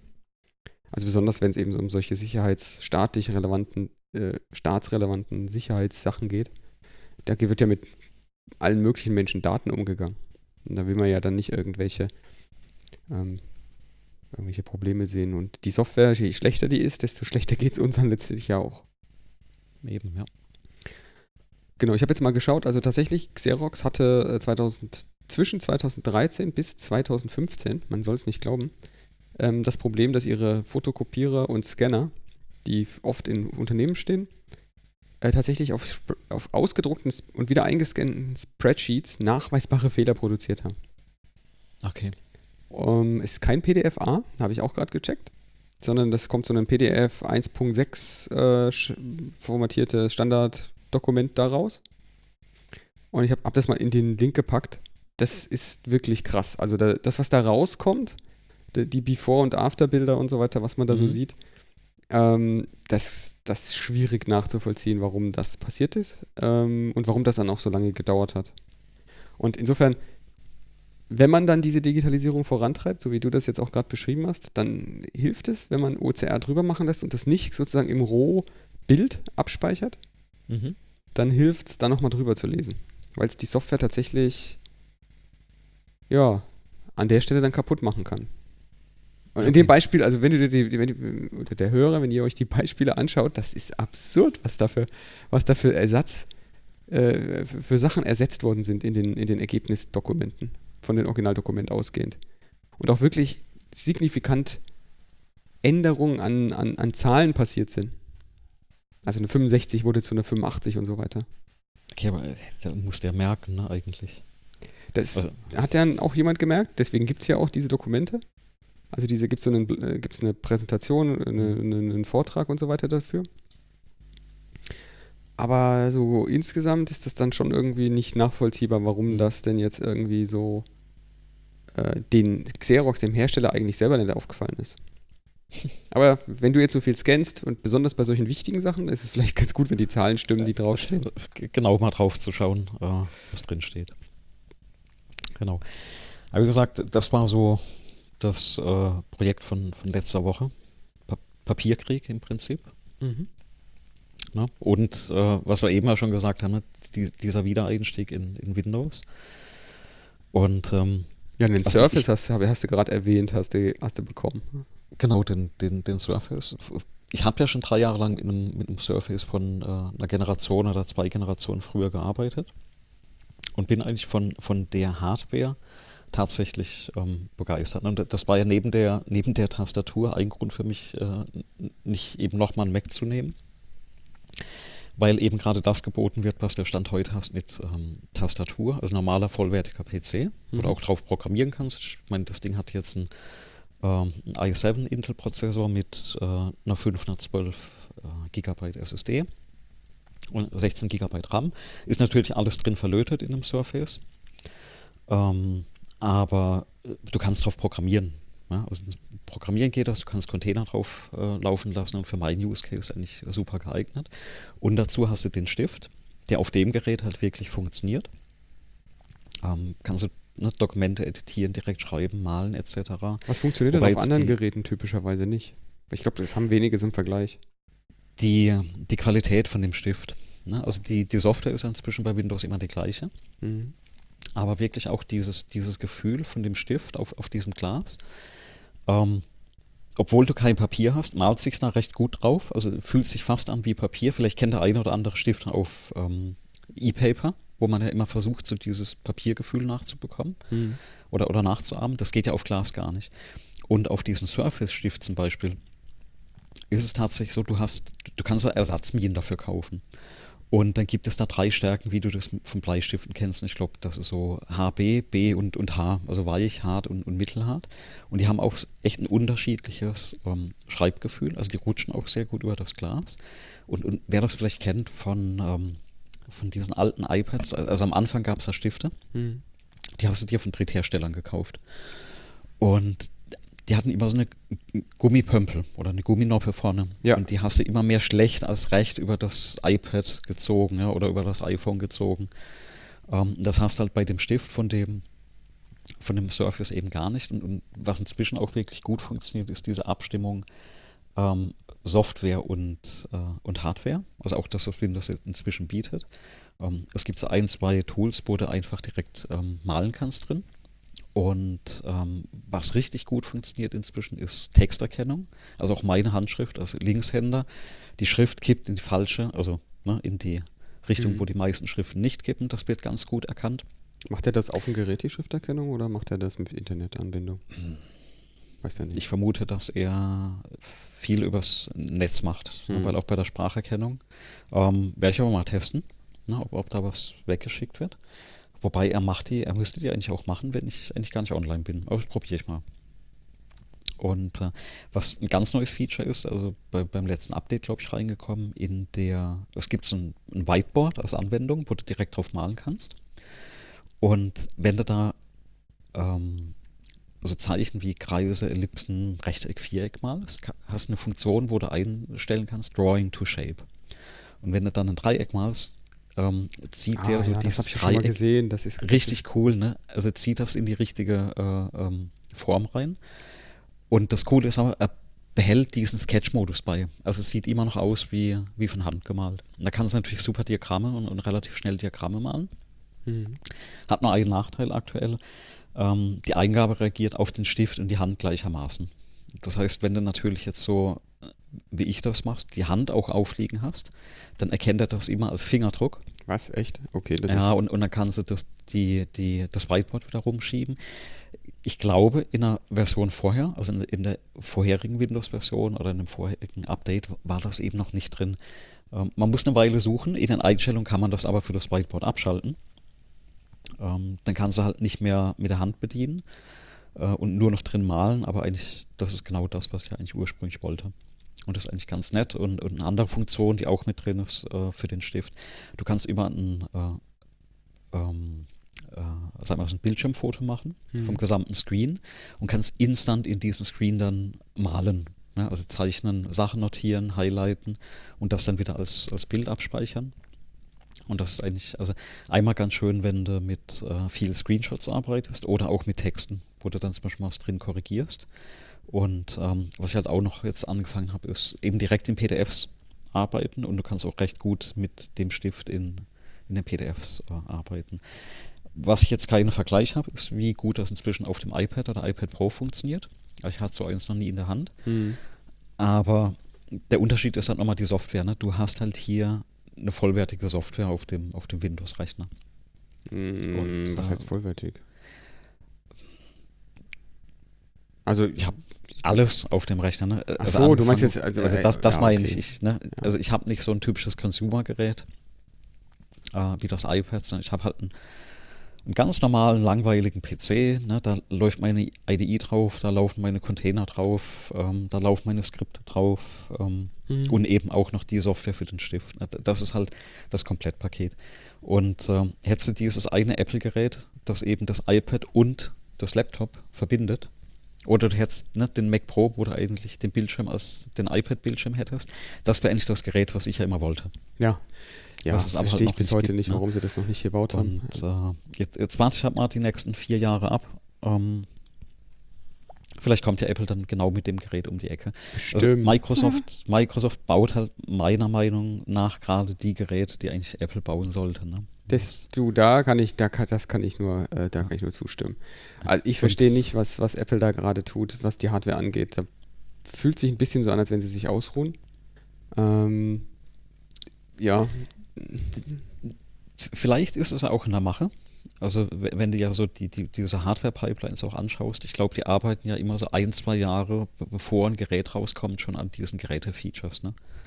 Also als damals diese, diese Bar reinkam oder die neuen Chips reinkamen, das, das ist ja nicht drei Monate vorher, wo daran gearbeitet wird. Und diese Roadmap kennst du halt nicht. ja, da bin ich mir immer gar nicht so sicher. Wenn ich jetzt hier dieses, vom Anfang der, des Podcasts, von dieser Folge, ähm, das User Interface, äh, beziehungsweise Swift UI, den, Mhm. den Stand dieses Frameworks anschaue, dann habe ich schon das Gefühl, dass innerhalb von drei Monaten da Grundsatzentscheidungen getroffen wurden und das entwickelt wurde. Die, die Frage ist, ob es ins Framework reinkommt oder ähm, also ich, ich glaube, das ist auch so ein Ding bei, bei Apple. Ne? Du, du hast ja manchmal in diesen Frameworks, siehst du ja Teile von der nächsten Hardware oder die nächste Gerätegeneration ist da drin schon irgendwie kodiert, dass die unterstützt werden kann. Also da, da gibt es auch äh, ach so beliebige meinst Quellen, du das? Ja, ich ne, meine, wo sowas auch reverse engineert wird, wo man versucht raus, äh, also Mhm. An, anhand von Displaygrößen versucht rauszufinden, ob es neue Geräte gibt, weil die eben jetzt schon unterstützt werden. Ähm, ich glaube, dass die, also wirklich rein, reiner, reine Vermutung, ne? Also ich vermute, dass die Hardware doch eine relativ ähm, schon mal festgelegte Roadmap hat, dass aber bei der Software immer recht kurzfristig entschieden wird, was da jetzt reinkommt. Also ja, das, mit den Eindruck Monaten, macht das, ne? ja. Und ähm, dadurch macht das vielleicht auch dann die, diesen, sag ich mal, unstable Eindruck an der Stelle. Ja, Wobei du hast ja jetzt viel über die Software auch geredet, also auch über die Hardware, aber den Teil von der Software, den ich jetzt auf so einem iPad schon probiert habe, nämlich die ähm, mit, mit, mit einem Stift drauf rummalen, hm. das funktioniert tatsächlich besser, als ich das auf Windows je gesehen habe. Und Okay. genau das, was du gerade beschrieben hast, ist auch mein Kritikpunkt bei Windows gewesen. Die Handballenerkennung. Also, dass ich wirklich meine Hand aufs Display legen kann und dann einfach male wie auf einem Blatt Papier. Mhm. Das, äh, da ist beim, habe ich immer das Erleben gehabt, dass dann irgendwie der meine, meine Hand als Finger erkannt hat, meistens sogar als mehrere. Und dann da irgendwelche Sachen mit dem Display passiert sind, während ich Ja, ja. einfach nur malen wollte. Mehrere Finger ist der Super-GAU, weil es reinzoomt, rauszoomt und, und dann vielleicht wieder malt. Ja? Also manchmal ist da Genau. noch ein Strich drin und dann Striche während es zoomt. Ähm, wie gesagt, das, das kannst du da glücklicherweise ausschalten. Ähm, ja, also soweit erstmal bin ich ja ganz zufrieden. Ne? Und ich, ich hatte jetzt, ähm, also das Gerät war im Prinzip bestellt. Und dann kam ja die Ankündigung hier, es gibt ja diesen neuen äh, ähm, äh, Surface Pro 7. Mhm. Dann habe ich nochmal die Entscheidung, Bestellung nochmal studieren und nochmal neue Angebote einholen oder eben ähm, äh, das Gerät nehmen. Und dann habe ich mir noch angeschaut, was denn jetzt eigentlich in dem, in dem 7er neu oder anders, weil der kostet ja auch wieder ein Stückchen mehr. Und tatsächlich ist in dem Gerät nur in Anführungsstrichen eine neue CPU. Mhm. Also du hast da jetzt diese Ice Lake von, von Intel, also die aktuelle CPU drin. Und es gibt es mit äh, Und- AMD, habe ich ge gelesen, oder? Ähm, es gibt eine, glaube ich, abgespeckte Version von AMD. Das ist dann aber nicht mehr dieses Pro, sondern, glaube ich, das X, also Surface X. Ah, okay, das haben die auch noch mehrere Ja, Namen. das, genau, Okay. die, haben, die haben dann mehrere Namen. Und das 7er hat halt eine, ähm, die neue äh, Ice Lake CPU und dann USB-C als USB-Stecker. Und dann, und da war für mich eigentlich klar, nee, dann bleibe ich jetzt aber bei dem, bei dem 6er, weil das noch ein USB-A hat.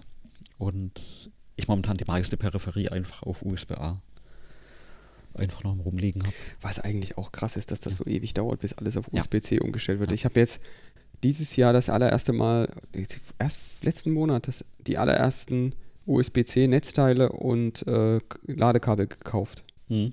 Bislang bin ich immer drum rumgekommen. Ähm, ich, ich muss sagen, ich, ich bin von dem USB-C nicht überzeugt. Also nicht mehr. Also am Anfang dachte ich, super. Ähm, äh, kleinerer Stecker, super. Du, nur noch eine Richtung, wie du den reinsteckst, ne? Also ganz Ja. super. ne? Also kannst du nicht, also du musst nicht mehr dreimal reinstecken, bis er Ja, passt. aber der ist so wackelig. Ähm, genau, Riesenproblem. Und zwar habe ich jetzt immer noch mein, äh, mein kleines MacBook verwendet äh, in den letzten paar Wochen. Und äh, also im anderthalb Stunden Zyklus quasi die, die Räume gewechselt, neue Beamer äh, angeschlossen und dann immer ne, mit Strom und Adapter für, die, ähm, äh, für den Beamer. Ja. Und äh, gerade wenn du an einem, an einem Sprecherpult oder an einem Tisch stehst, ähm, dann hast du immer diese langen, kennst du vielleicht die, diese langen Kabel, wo dann VGA und HDMI zusammen äh, Ja. äh, gebunden ist. Und die Kabel wiegen ja auch immer. Und dann steckst du die, die Kabel da eben rein. Und dann bist du eineinhalb Stunden damit beschäftigt, nicht das Kabel zu berühren, weil bei der kleinsten Berührung eben immer dieser USB-Stecker rausrutscht. Und das ist unheimlich nervig. Ne? Und da- das passiert auch, äh, ne, jetzt Kinder im Haushalt, habe ich das gleiche Problem. Hm. Kind läuft einmal über den, äh, über das Kabel, dann rutscht das immer gleich raus aus dem USB-C. Ist eine tolle Fallsicherung. Ja, das heißt, es geht halt direkt raus, aber ist halt wirklich doof, vom, äh, wenn du mit den Geräten arbeitest. Ja, Und- aber bei den, bei den MacBooks zum Beispiel gab es ja damals diese, diese, diese MagSafe, diese Magnet, MagSafe, ja. dieses Magnetding, genau. Mhm. Und äh, das fand ich dann tatsächlich doch schon besser. Ist nie rausgefallen, ohne dass ich irgendwas wollte, aber hat mehrmals mein Notebook gerettet. Und da ist Ja. er jetzt, ähm, durch das USB-C-Kabel ist das ja nicht mehr drin und du, du bemängelst gerade, dass es zu leicht rausfällt, aber da ist es tatsächlich der Fall, dass es, glaube ich, zu eng, zu fest drin ist und dann das ganze Notebook durch die Gegend schiebt. Ähm, meine Erfahrung ist jetzt bei dem ähm, 12er MacBook, was ich habe, das ist ja inzwischen, glaube ich, auch drei, vier Jahre alt. Das war ja eines der ersten mit USB-C. Der, die Buchse ist auch ausgeleiert inzwischen. Also gefühlt halten die Stecker heute nicht mehr so gut wie vor drei Jahren. Auch nochmal so ein, äh, sag ich mal, Nachteil an dem. Ja, aber das ist ja, das, das ist mir auch schon aufgefallen. Also ich finde ja tatsächlich die USB-C-Dose, also die, das, was nicht der Stecker ist, ich finde Mhm. das genau falsch rum. Weil es ist ja so, bei USB-C ist ja die, die die Dose enthält ja wie so, einen, wie so einen Steg in der Mitte Mhm. und du schiebst auf diesen Steg sozusagen den Stecker, der hohl ist, drauf. Und bei äh, Thunderbolt beziehungsweise ähm, Lightning, diese, nee, nicht bei Thunderbolt, bei Lightning, das sind diese Mhm. Stecker, die in den iPhones drin sind. Hm. Da ist es äh, genau andersrum. Gerade andersrum, genau. Da schiebst du sozusagen einen, äh, einen stabilen Steg, einen stabilen Stecker in eine Dose. Eine echte Dose, die außenrum Ja. sozusagen die Kontakte hat. Hm. Der Effekt davon ist, ich habe schon ganz viele Geräte gesehen, wo der USB-C-Stecker abgebrochen war, innen drin. Aber noch nicht Innen drin, okay, ja. I- genau, innen drin. Also die Dose, nicht der Stecker, Mhm. sorry. Die Dose war innen drin, dieser Steg abgebrochen. Und kaputt damit. Und zum Beispiel, das siehst du ganz häufig bei Switchen, Nintendo Switch. Wenn du die ein bisschen verkantet Ach, auf dieses Dock raufsemmelst, dann kann dir diese Dose brechen. Hm, Ja. Und das ist echt aufwendig, die zu tauschen. Und das, ich habe das noch nie gesehen bei Lightning, bei, bei diesen iPhones oder iPad-Steckern, den alten, habe ich das noch nie gesehen, dass das passiert Mhm. ist. Dass da was, kann ja auch nichts abbrechen, ist ja sozusagen, da kannst du höchstens Dreck reinkommen. Und das ist eigentlich, also ich bin auch nicht von den USB-C, ich, und, und die Geschwindigkeit, also ich bin nicht überzeugt davon, im Sinne von, es hat weniger Vorteile, als versprochen wurde. Ähm, und die Geschwindigkeit, in, mit der das an den Markt kommt. Mein USB-C gibt es seit 2015. Ähm, also eigentlich fertig seit August 2014. Aber seit 2015 sozusagen gibt es da die ersten Geräte und, und, und, und, Sachen dafür. Der größte Vorteil, den ich sehe von USB-C, jetzt wenn wir mal an unsere Heimautomatisierung und an unser Basteln äh, denken, da geht mehr Strom durch. Also du kannst über einen äh, Protokoll sozusagen bei dem USB-C-Netzteil anfordern, ich hätte jetzt gerne irgendwie alles zwischen ähm, 3 und 20 Volt. Da- Das hat ja bei, bei A und B, glaube ich, gefehlt. Ne? Also Strom lief da ja auch durch, aber das war ja nie so konzipiert, dass USB-A eigentlich als Stromlieferant. ähm, Genau, da konntest du nur sagen, dieses Gerät wird so und so viel verbrauchen ähm, und du Ja. konntest sozusagen reservieren, Bandbreite und, und, und, und Kapa- also Strom sozusagen Kontingent. Ähm, aber du konntest nie so richtig, das hat sich ein bisschen geändert mit diesem äh, Quick Charge Zeug, was sie dazu gebaut haben. Da muss man dann in einer bestimmten Reihenfolge oder bestimmte äh, Pins muss man brücken mit bestimmten Widerstandswerten und das führt dann dazu, dass das Netzteil merkt, aha, hier ist ein Wissen da und dann schickt er irgendwie äh, 10 Volt oder was statt 5. Aber so grundsätzlich, äh, ja, das ja, ist halt, ist halt schwierig. Was es aber gibt, ähm, das wollte ich jetzt noch schnell fertig sagen, ähm, es gibt für diese USB-C-Netzteile ähm, ein, ein, ein Arduino, beziehungsweise ein, ein ah ja, Arduino-kompatible ähm, Library. Mhm. Da kannst du, wenn du das verbindest mit dem Arduino, mit dem USB-C-Port, kannst du einem Netzteil sagen, liefert doch mal so und so viel äh, Volt Strom. Ach ja, okay. Und kannst dir sozusagen über die Library sagst du dann halt, ich brauche jetzt hier auf dem Pin irgendwie äh, 9 Volt und dann Mhm. kriegst du 9 Volt.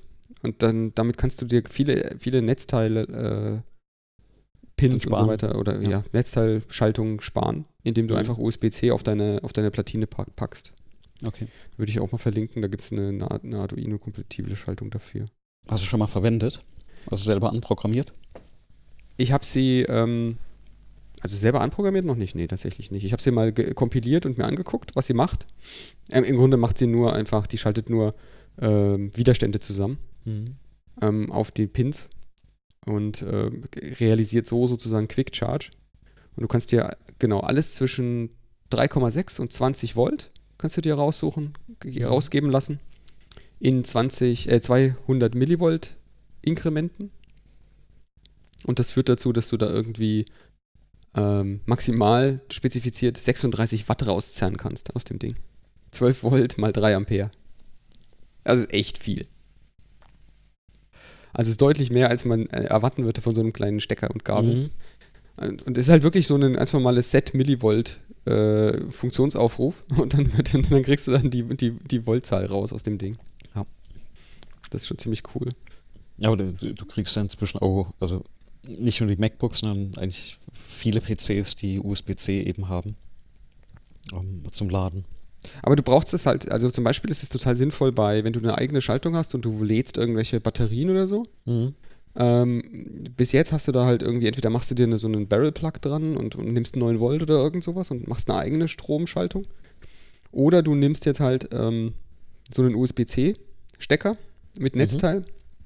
Den gibt es halt günstig von der Stange. Der kann dann halt Mhm. auch durchaus mal diese 20 Volt. Ähm, und das führt dann dazu, dass du echt viele LEDs zum Beispiel daran anschließen kannst oder du kannst, äh, kannst hergehen und kannst dann halt äh, zum Beispiel Batterien, also so irgendwelche 18650er äh, Lithium-Ionen-Zellen mit laden, wenn du willst. Mit, weil die Ladeschaltungen halt effizienter arbeiten, wenn du einfach mehr, mehr, mehr Umf reinpackst. Mhm. Genau. Ja. Aber das, das war jetzt hier so ein Seiten, Seitenschauplatz, Wiedereinstieg in Windows und wir sind jetzt bei USB-C gelandet. Genau. So. Also ist, ist doch mehr passiert letzte Woche als gedacht, ne? Ja, das ist ganz schön lange dazu äh, und ausschweifend gesprochen, aber das ist ja, glaube ich, auch sinnvoll. Immerhin diesmal haben wir, haben wir glaube ich, ein gutes Gespräch hinbekommen. Ähm, Finde ich ja immer eigentlich ganz wichtig, dass man es nicht so viel monologisiert. Ähm, Ja, äh, aber je- jeder, der sich jetzt da beschwert, muss daran denken, ich hatte ja noch dieses andere kleine Projekt am Laufen. Ne? ich glaube, es Das gab heißt, keine, keine du- Beschwerden. Es gab keine Beschwerden. Du, du hattest da wesentlich mehr Zeit, ähm, dich mit, mit äh, sag ich mal, anderen Dingen zu beschäftigen. Ähm, Naja, du musstest ja jetzt hier dein Win- Wiedereinstieg in Windows und deine Android-Entwicklung. Aber was bereitest Ja. du jetzt eigentlich genau vor? Da hast du das eigentlich schon mal erwähnt. Vielleicht kannst du da mal ein bisschen noch eigen drauf eingehen. Du sagst, du brauchst das für nächste Woche. Ist das, hat das was Ja, mit der das- Lehre das- zu tun? Ja, ja, d- das, ähm, wir sprechen nächste Woche äh, Testen äh, mal durch und ähm, tatsächlich steht da auf dem Plan ähm, UI-Testen für Android. Und da gibt es eigentlich was sehr, sehr Nettes, das nennt sich Espresso, also wie, wie das Getränk. Mhm. Und ist im Prinzip ein Framework für UI-Testen, also ähm, programmiertes äh, UI-Testen von diesen Android-Geräten oder von von der Software auf den Android-Geräten. Und äh, bietet halt eine vollwertige API und wird im Prinzip wie JUnit verwendet.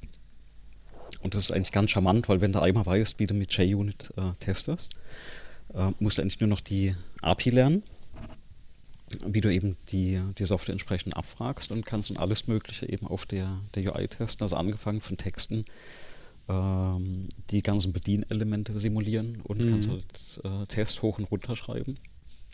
Und äh, ich, ich habe auch die letzten Jahre immer wieder gepredigt, äh, Testen ist wichtig in der Software. Ja, manuelles Testen ist halt ähm, teuer, ähm, zeitintensiv und fehleranfällig. Weil ähm, wenn du manuell testest, dann, also das Beste, was du machen kannst, ist, du hast Testprotokolle, die du Mhm. immer wieder abarbeitest und halt auch entsprechend protokollierst.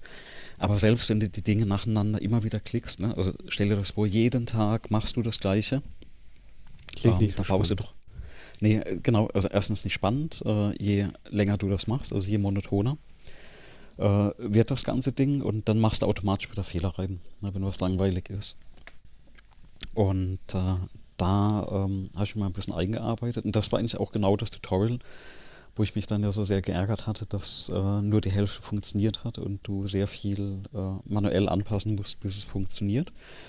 Der Vorteil bei sowas ist natürlich, du, du lernst gleich, wie das geht und wo du was einstellen kannst und in welcher Bibliothek was drin ist. Ja, auch Sachen, die du gar nicht wissen wolltest. Aber, an, an, ja, ja. Aber ähm, ansonsten eben ne, äh, JUnit, also Unit, äh, Unit-Tests als Framework Hm. oder XUnit, wenn man es ein bisschen allgemeiner hält. Und eben darauf basierend dann dieses Espresso. Und das ist der Standard-Test-Framework in, in Android. Das ist, das ist tatsächlich auch das, was mich persönlich mehr interessiert. Also wie, wie testet man da drauf UI? Ähm, Gerade aus dem Grund, ich weiß nicht, ob du das mitbekommen hast, aber in Visual Studio wird sich das auch nochmal ändern. Das hatte ich jetzt nur am Rande mitbekommen.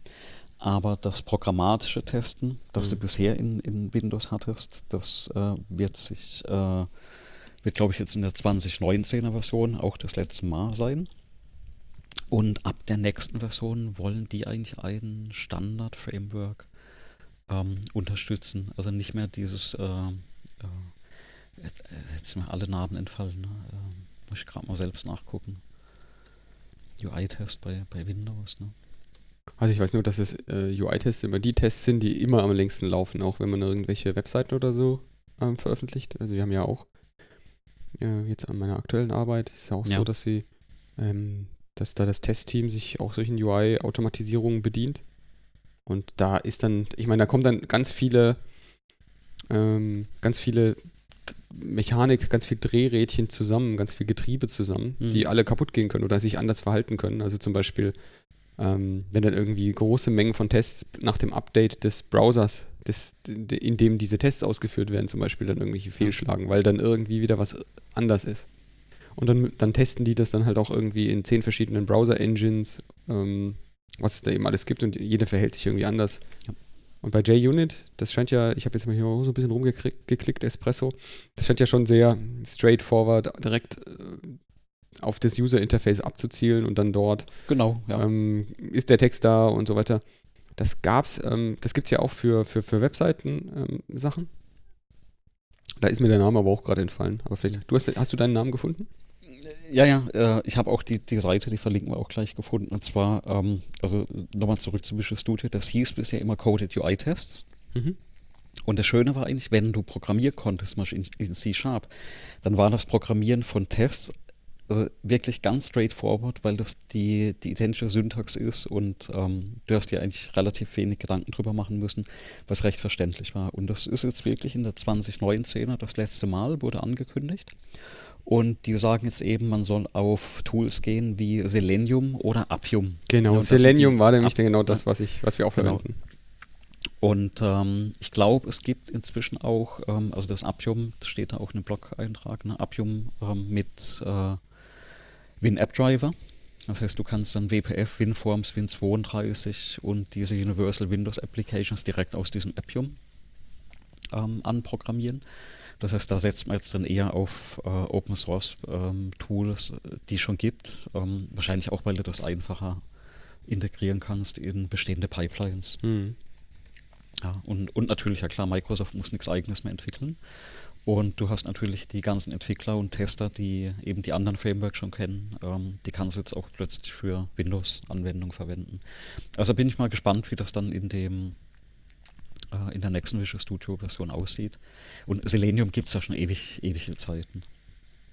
Ja, genau. Selenium gibt es schon ewige Zeiten. Auch diese die UI-Automatisierung. Und ich meine, die Dinger, die Idee dahinter ist ja, dass es beliebige UI-Backends gibt, gibt, mit denen man das dann macht.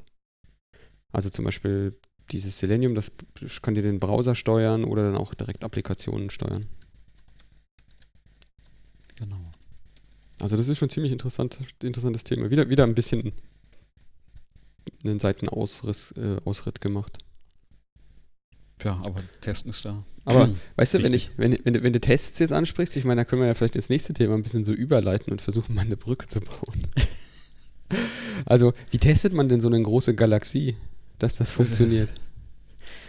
Ähm, äh, du, da frage ich mich schon ganz, ganz lange. Du, du spielst es auf, auf ein Spiel an, Elite Dangerous. Elite Dangerous, ja. Also Elite ist ja das ganz alte Spiel. Das habe ich sogar schon mal gehört gehabt. Genau, E- Elite. Also, glaube ich, hat dieses Jahr sogar das 30-Jährige gefeiert. Das gab es damals noch auf dem, glaube ich, sogar C64 und Ah. Amiga. Da hatte ich das da. Und, äh, also, daher kennt ihr es auch noch. Und das war so, glaube ich, das aller, allererste echte Open, Open-Welt-Spiel, das es gab. Ne? Und zwar konnte sie damals einfach so im Universum rumfliegen. Das waren so super einfache Polygon, Pseudopolygon-Grafiken eigentlich. Ne? Also Mhm. Drahtgitter-Grafiken. Genau, also das lief ja ersten- die ersten Amigas und ja. Genau, ne, Amiga 500 konnte man da spielen. Ähm, also eine sehr, sehr schlichte, schlichte Grafik, aber damals eigentlich schon ganz, ganz nett und die Idee dahinter war, du konntest Handel betreiben oder eben als, glaube ich, Freibeuter oder so ähm, tätig werden und konntest eben den Elite-Status äh, erhalten. Ich weiß gar nicht, ob das überhaupt jemals jemand geschafft hat in dem Spiel. Also das ist ein Status, Ähm, deswegen ist das, äh, heißt das Ding so. Das wusste ich sogar Naja, den, auch nicht. genau, den, den, den Elite-Status, den, den du da erreichen konntest. Und du hast halt angefangen im kleinen Raumschiff und konntest halt immer größere Raumschiffe kaufen. Und wie gesagt, also für, für heutige Maßstäbe super, super einfach und da war auch diese Galaxie, die war hardcodiert.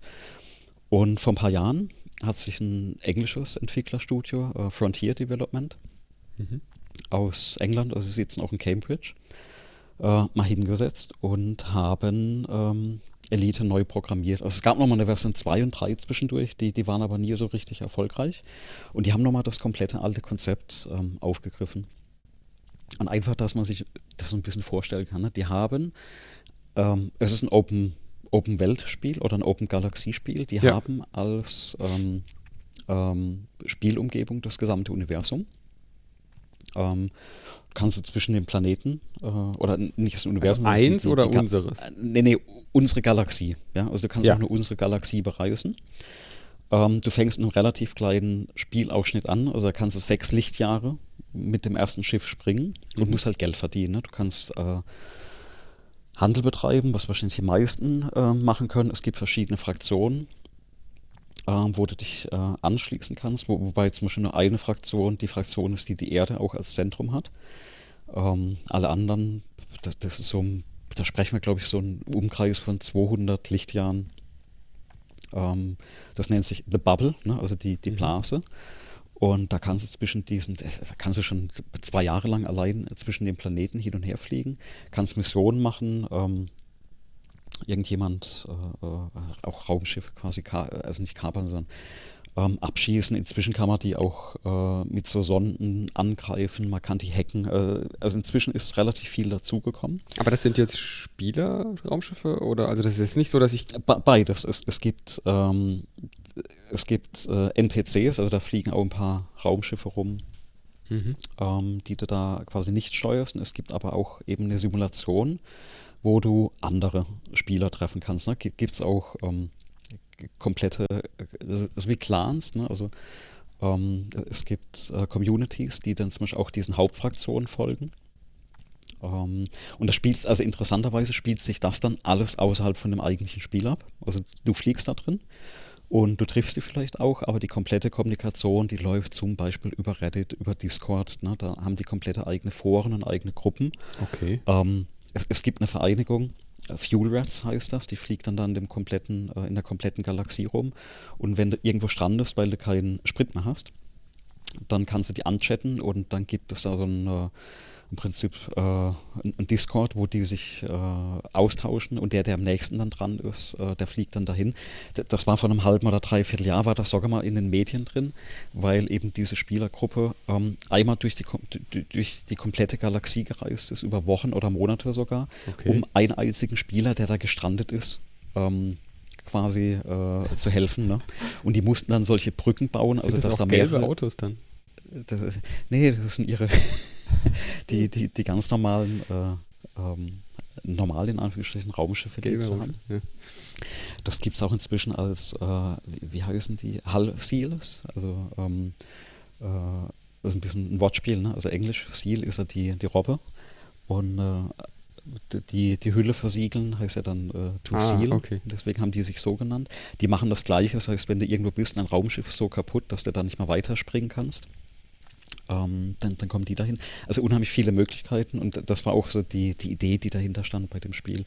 Die haben relativ klein angefangen. Ich glaube, das war ein Kickstarter, Kick- Kickstarter-Projekt am Anfang.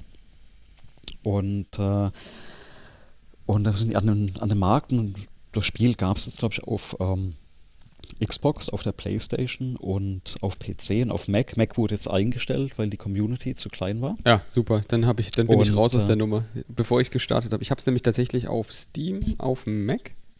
Ja, wobei, wenn du das auf Steam hast, ähm, du kannst bei, na, obwohl, ähm, die haben manchmal Angebote, wo du dir das äh, auf einer anderen Plattform nochmal kaufen kannst. Also zum Beispiel gerade auf, auf der Playstation oder auf der Xbox, glaube ich, gibt es immer wieder solche Sales, wo du das Komplettpaket für, äh, für ein Apple und ein Ei bekommst. Ich habe mir zusätzlich, also ich spiele das hauptsächlich auf der auf der Konsole und ich Mhm. wollte aber mal die Grafik auf dem, äh, auf dem PC auch sehen, weil die noch einen Tick besser ist. Und dann habe ich mal für 15 Euro bei einem, bei einem Steam-Sale mal einfach die, äh, die PC-Version geholt. Und ich, ich, ich möchte jetzt lügen oder ich möchte nicht lügen, mal, mal so rum ausgedrückt. Aber wenn du bei denen lieb anfragst, ja, bei dem Support, bei denen, was du denn jetzt mit deiner Mac-Version machst, kann doch sogar sein, dass sie dir einmal ähm, eine Version für einen PC oder eine andere Plattform vielleicht Mhm. geben. Also wahrscheinlich eher dann eine andere für Steam, eine, eine andere Version. Ich glaube, die läuft ja für PC, läuft sie ja schon so. Also die könnte ich ja, ich, ich habe aber bloß keinen PC. Na, wenn du PC, genau, wenn du PC hättest mit einer, mit einer passenden Grafikkarte, dann, dann das. Oder guckst mal, ob es das Ding irgendwo auf, auf einer anderen Plattform gibt, was sehr schade ist. Die haben keinen Cross-Plattform. Jetzt kommen wir vielleicht auf die Galaxie zum Sprechen. Ne? Mhm. Ähm, die haben für das gesamte Spiel eine, eine Background Simulation, BGS, äh, wie das Ding abgekürzt, äh, abgekürzt, abgekürzt äh, Ja. ist, heißt. Und diese BGS ist eine quasi ein zentraler Server oder mehrere Server, wo halt diese Simulation läuft. Aber nur für eine Plattform dann. Äh, eben nicht. Die, die Background-Simulation, Oh. die ist für alle gleich. Das heißt zum Beispiel, wenn, äh, und jetzt wird es so vom Spiel ein bisschen spannend, wenn äh, du zum Beispiel jetzt auf der Xbox-Plattform spielst, du siehst nur die Spieler auf der Xbox. Das liegt einfach, äh, wie die Plattform gestrickt ist. Aber wenn du jetzt da in einem äh, Handelsposten bist und irgendwas verkaufst und da ist jetzt sowas wie eine DDoS auf, auf dem Planeten oder auf der Station, wo zum Beispiel gerade ganz viel, was ich, äh, Weizen verkauft wird. Ne? Mhm. Also es gibt es da als Handelsgut. Und dann fallen die Preise, weil vielleicht gerade auf der PC-Plattform da eben so äh, der Preis gedrückt wird, weil ganz viele Spieler das da verkaufen. Oder es gibt auch solche Community Goals, ähm, wo eben ähm, spezielle wöchentliche Ziele, wo dann eben alle hinfliegen können und irgendwie so ein, äh, eine Mission erfüllen. Und das läuft dann tatsächlich in der gleichen Simulation ab. Und die wird zum Beispiel einmal die Woche gepatcht. Ähm, und dass sie quasi wieder so getaktet wird und, und Updates auf den Servern eingespielt wird, passiert immer donnerstags, glaube ich, zwischen 10 und 11 unserer Zeit. Dann ist der Server wirklich unten. Das weiß man auch, wenn man das Spiel spielt. Okay. Das machen die tatsächlich, spielen die Updates ein und starten dann diese kompletten Serverinstanzen wieder, aber schaffen es auch sicherzustellen, dass in dem Spiel das für alle ähm, Plattformen läuft.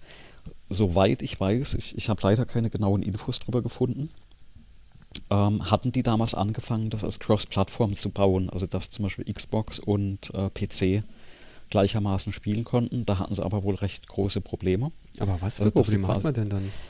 Ähm, das liegt, glaube ich, hauptsächlich an den Frameworks, wie du diese, ähm, die Spieler ähm, quasi da irgendwie miteinander linken kannst. Ne? Also das, das ist eigentlich das äh, Hm. Details, ich, ich weiß es nicht, ne? Aber ich glaube, es hat doch gerade wieder mit den ersten Spielen angefangen, wo, glaube ich, Playstation und Xbox ähm, Gemeinsam laufen. Ja, PC, Playstation, ja laufen, genau. genau. Gibt es eine ganze Menge, die so jetzt gekommen sind. Und äh, das, also wenn sie das mal hinbekommen, weil im Prinzip ist das dann immer clientseitig, also wirklich das Spiel, was bei dir lokal läuft, weil der Server läuft ja bei denen und dein Client spricht auch nur über, weiß ich nicht, irgendwelche REST oder HTTP-Calls wahrscheinlich mit den Servern, also irgendwas standardisiertes. Äh, man möge mich korrigieren, wenn ich mich da täusche, äh, was für ein Protokoll das ist, aber quasi alle Clients sprechen gleichermaßen mit dem Server. Und ähm, ja, und da, da haben die halt äh, in dieser äh, Background Simulation haben die eben die komplette Galaxie am Laufen. Und von der, von den Algorithmen ist es ganz spannend. Und zwar versuchen die da, soweit ich weiß, regelmäßig auch aktuelle Erkenntnisse aus der Wissenschaft einfließen zu lassen. Also die versuchen das wirklich so zu modellieren, auch mit den schwarzen Löchern und, und den, den ganzen Rahmenparametern, ähm, was man heute so über die Galaxie denkt. Hm. Und da war doch vor, glaube ich, vor zwei Jahren oder drei Jahren gab es doch, wurde doch dieses Trappist-System entdeckt. Ja. Und äh, wo man mit vermeintlich äh, bewohnbaren äh, Exoplaneten, also die diese Kriterien erfüllen. Und das Spannende war, dass wohl diese Hintergrundsimulation von Elite ziemlich genau in dieser Entfernung von 40 Lichtjahren von der, äh, von der Erde tatsächlich ein System hatte, was so ähnlich aussah. Also einfach wohl auf Basis der Mathematik, die in dieser Simulation eingearbeitet wurde, ähm, war das zwangsläufig so, dass genau so ein Sonnensystem ungefähr an der Stelle äh, sein sollte. ne? Ja, das ist ja nicht Und schlecht. das wird natürlich immer unschärfer, je weiter weg das äh, ist, ne? von, von dem, sag ich mal, dem, was wir beobachten können. Aber äh, so ist das Ding aufgebaut. Und in einer dieser Patch-Zyklen, also wöchentlichen Patch-Zyklen, haben die dann zum Beispiel auch dieses Trappist äh, direkt mit reingepatcht. Ja? Das heißt, du kannst jetzt diese neuen Planeten da direkt äh, besuchen oder das System entsprechend besuchen. Dann gibt es da so äh, ähm, tatsächlich besuchbare Planeten, auf denen du landen kannst. Ähm, von ne, 0,1 G Anziehungskraft bis irgendwie 10 G. Musst du natürlich vorher auch immer schauen, ob du auf dem Ding wirklich landen kannst. Ansonsten wirst du halt auch mal zerdrückt beim Landen. Hm. Und dann, dann, dann wird es ein bisschen ärgerlich, weil wenn du lange keine Station mehr besucht hast, dann äh, fängst du quasi bei deinem letzten Besuch wieder an, musst erstmal äh, Geld bezahlen für das Schiff, das du geschrottet hast. Ah, okay, auch wenn du abgeschossen wirst, das verhält sich ja genauso. Also du bezahlst dann Geld und wirst wieder hergestellt. Ja, ex exakt. Und deswegen heißt das Ding auch ein bisschen äh, gefährlich, also dangerous. Also er musste richtig blechen. Der Kickstarter-Benefit, der war wohl, dass diese Versicherung äh, geringer ausfällt. Also wenn du das damals als Bäcker bezahlt hast, hm. dann hast du halt äh, eine wesentlich geringere Versicherung. Und je größer dein Schiff, desto höher ist die, je besser das Schiff ausgestattet ist, äh, desto höher ist halt diesen Betrag, den du da dann, dann reinwerfen musst, um dann das Schiff genau in der Ausstattung wiederzubekommen. Wenn du kein Geld mehr hast, bekommst du das Starterschiff wieder für Umme. Na, und dann fängst du halt komplett bei Null an. Du hast halt noch dein komplettes Geld, ne, was du da äh, dir hoffentlich über die Zeit angespart hast. Und du hast am, am Anfang gefragt, ich hatte ähm, Jahreswechsel, also Anfang des Jahres, hatte ich quasi der Community, wo ich dann mitgespielt hatte, erstmal Tschüss gesagt. Also es war so eine von, der, von den Fraktionen, die zum Beispiel auch aktiv an dieser Hintergrundsimulation gearbeitet haben. Mhm. Ich habe gesagt, ich mache jetzt mal bei so einer ähm, Mission mit und die hieß da Distant Worlds äh, 2. Ah, das habe ich haben, gelesen. Ja, ja, genau. Ja. Und da äh, haben sich dann einfach über die Plattform hinweg, haben sich dann die, die Leute verabredet, auch über einen riesigen Discord-Channel. Ich glaube, das waren, waren das 5000 oder mehr Leute, die dann quasi zeitgleich gestartet sind. Da ist auch der Server von, von äh, Frontier Developments dann gecrashed an dem Tag, ähm, die da gleichzeitig wirklich gestartet sind und die sind von der äh, Erde oder von einem Startpunkt aus, nicht die Erde, war ein anderer Startpunkt, aus sind die dann über einen vorgegebenen Weg an den, wenn man jetzt mal so in, in normalen Koordinaten denkt, an den nördlichen äh, äußeren Punkt von der Galaxie geflogen. Also 40.000 Lichtjahre. Und jetzt kann man sich überlegen, wenn, wenn ein allererstes Raumschiff sechs Lichtjahre springt, mhm. ja, wie oft, also mit dem geht's, doch es gibt einen, der hat das sogar mit dem, dem, dem ganz einfachen Raumschiff mal gemacht. Und allein das Hinfliegen hat bei jedem Tag ein, eine Stunde Spielen ähm, drei Monate gedauert. Ja, also ist eine, da ein bisschen weg. Bist du so zwischen 50 bis, bis 100 Mal gesprungen. Aber du musst auch äh, zwischendrin, ist doch bestimmt der Tank mal leer, oder? Ja, du, du musst auch das Schiff so ausrüsten, dass du dich reparieren kannst mit Sonden, ähm, dass du auftanken kannst. Dann gibt es was wie ein Fuel Scoop. Äh, wer das alte Elite noch kennt, hat man so auf die Sonne zufliegen müssen. Und ist jetzt so ähnlich, man muss halt in einer bestimmten Entfernung von der Sonne fliegen und dann tankt er entsprechend auf. Ähm, wenn das Gerät schlecht ist, dann brauchst du halt eine Viertelstunde. Für die Reise hat es sich halt empfohlen, dass du so einen Fuel Scoop einbaust von einem höheren Level, der dann innerhalb von ein paar Sekunden das Raumschiff wieder voll betankt. Hm. Und das ist am Anfang auch gar kein Problem. Oder je näher du zum Beispiel Richtung äh, Zentrum von der Galaxie äh, fliegst, weil äh, da gibt es viele Sterne, die eben in der entsprechenden Frequenz strahlen. Ähm, also glaube ich alles so ab Klasse M-Sterne, wo du auch tanken kannst. Aber alles, was dann zum Beispiel so roter Zwerg ist, ähm, also was quasi schon verglüht ist äh, ähm, von den Sternen, oder braune Zwerge, da, da kannst du nicht mehr tanken. Ne? Und je weiter du natürlich an den Rand von der Galaxie hinkommst, desto mehr ist schon weg.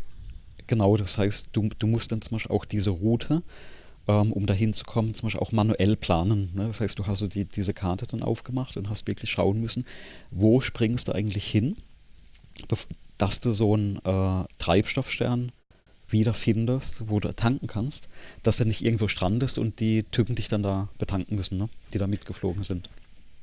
Aber das, das war, aber du musst du dann die ganze Zeit aktiv fliegen oder kannst du dem Ding dann auch sagen, flieg jetzt halt mal, weil das dauert lang? Nee, oder flieg ähm, mal diese Route ab?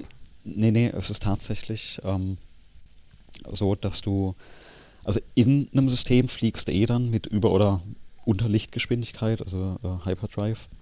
Oder wie heißt es da? Name schon, benutzt es jeden Tag, aber Name vergessen. Ähm, also da fliegst du quasi zwei Geschwindigkeiten. Ähm, sobald du in diesem Hyperantrieb bist, der ist dann logarithmisch. Also je, je, weiter weg du bist, von, von Masse weg bist, desto schneller wird er auch. Ähm, es gibt auch eine Umrechnung, also wer so ein bisschen Star Trek-Fan ist, ähm, so bis Warp 10 fast geht sagen, das. Warp. Ne? Genau, also es gibt eine Umrechnungsskala, ich kann die mal ja, raussuchen. Warp ist ja, wird doch, wird doch ähm, ab 9 wird doch Warp auch wieder, äh, also ist auch wieder so kompliziert. Ich glaube, Warp 9,9 ist irgendwie. Also Warp ist auch logarithmisch. Also je höher der ist, desto ja. näher geht es quasi an, an unendlich schnell quasi. So ähnlich ist es da eben auch. Und dann gibt es noch Sprünge, also da kannst du dann immer zwischen dem Hauptstern von einem System zum nächsten Hauptstern, oder nee, von wo auch immer du gerade bist, kannst du dann zum nächsten Hauptstern springen. Und da fängt das eigentlich schon an. Und zwar, wenn du da so einen Sprung machst, der bis ein paar Sekunden, da passiert eigentlich gar nichts, außer netter Grafik auf dem Bildschirm. Das ist ein bisschen äh, psychedelic. Und dann hast du diesen Austritt aus diesem Sprung und dann bist du eigentlich ganz knapp vor der Sonne. Ne? Und dann musst du abbremsen und musst schauen, dass du nicht in die Sonne reinfliegst. Ne? Und das machst du tausendmal auf dieser Reise. Hm. Und da geht halt nichts mit Autopilot, ja. Ähm, das heißt, du fliegst da tatsächlich die ganze Zeit aktiv. Und äh, das, äh, gab sogar in dem Spiel dann äh, so eine quasi Raumkrankheit ne, mit, mit, mit einem äh, äh, Space Madness auf Englisch ähm, was die Leute tatsächlich bekommen, wenn die lange genug so ohne andere Spieler nur diese Sprünge nacheinander machen, weil es ist immer das Gleiche. Ne? Auftanken, dann die Koordinaten auswählen und dann wieder springen. Das machst du 100 Mal am Stück in der Stunde. Und äh, es gibt auch Leute, die haben das tagelang gemacht, die haben sich dafür Urlaub genommen. Okay, wie hat sich das denn und ausgewirkt, diese Raumkrankheit? Die sind dann da. Ja, zum Beispiel, ähm, es, es, gab dann, dann manche, die äh, so keinen Bock mehr hatten, dass die einfach ihr Raumschiff in die Sonne haben stürzen lassen ne, und dann halt wieder ganz am Anfang waren. Oh ne, Gott. Weil die auch, nicht mehr zurückfliegen wollten. Und, und lauter so Geschichten. Ne? Ähm, und äh, äh, sehr spannend, was halt mit dieser Simulation gemacht wird, ne, was du halt alles rum abfliegen kannst und rumfliegen kannst. Ähm, grafisch finde ich das durchaus sehr beeindruckend. Ähm, es gibt auf YouTube das ein oder andere Video. Das Spiel unterstützt auch VR. Und äh, es gibt auf, auf YouTube so das ein oder andere Video, wo auch ähm, so Aufnahmen mit den Spielern von VR sind, die zum Beispiel auch komplett dann ausflippen, also gerade weil bei denen diese Ausmaße nochmal ähm, ganz anders sind. Ne? Also wenn du auch im Raumschiff bist und runterschaust oder in diesen Stern quasi reinspringst, weil das Ding halt dann auch immens schnell groß wird und deine komplette äh, ähm, Ja, in VR stelle ich mir das halt wirklich echt krass vor. Ja, und der eine Typ, der das gefilmt hat und auch sich gefilmt hat, der schreit dann immer. Ja, also der kriegt jedes Mal so einen richtigen Schreianfall, wenn er dann eben so einen Planeten reinrast oder einen Stern reinrast. Ähm, da ist das nochmal ganz nett. Und das ist übrigens auch äh, spannende Anekdote an, an der Stelle. Ähm, als Microsoft die Xbox One X rausgebracht hat, da gab es viel Werbung für VR auf der Xbox als die tatsächlich rauskam, oder vorher gab es viel Werbung, als die plötzlich rauskam, war jegliche Information aus dem Internet verschwunden, dass es auf der Xbox X VR gäbe. Ja. Und äh, Elite wäre zum Beispiel eines der ersten Spiele gewesen, die das wohl unterstützt hätten, weil diese ziemlich alle mm, VR-Plattformen unterstützen. Und das ist auch ein Spiel, da macht das Sinn, weil du sitzt ja im Prinzip die ganze Zeit in deinem Sessel ja, genau, und, du sitzt ja nur im, also nur in Anführungsstrichen im Cockpit, oder? Genau.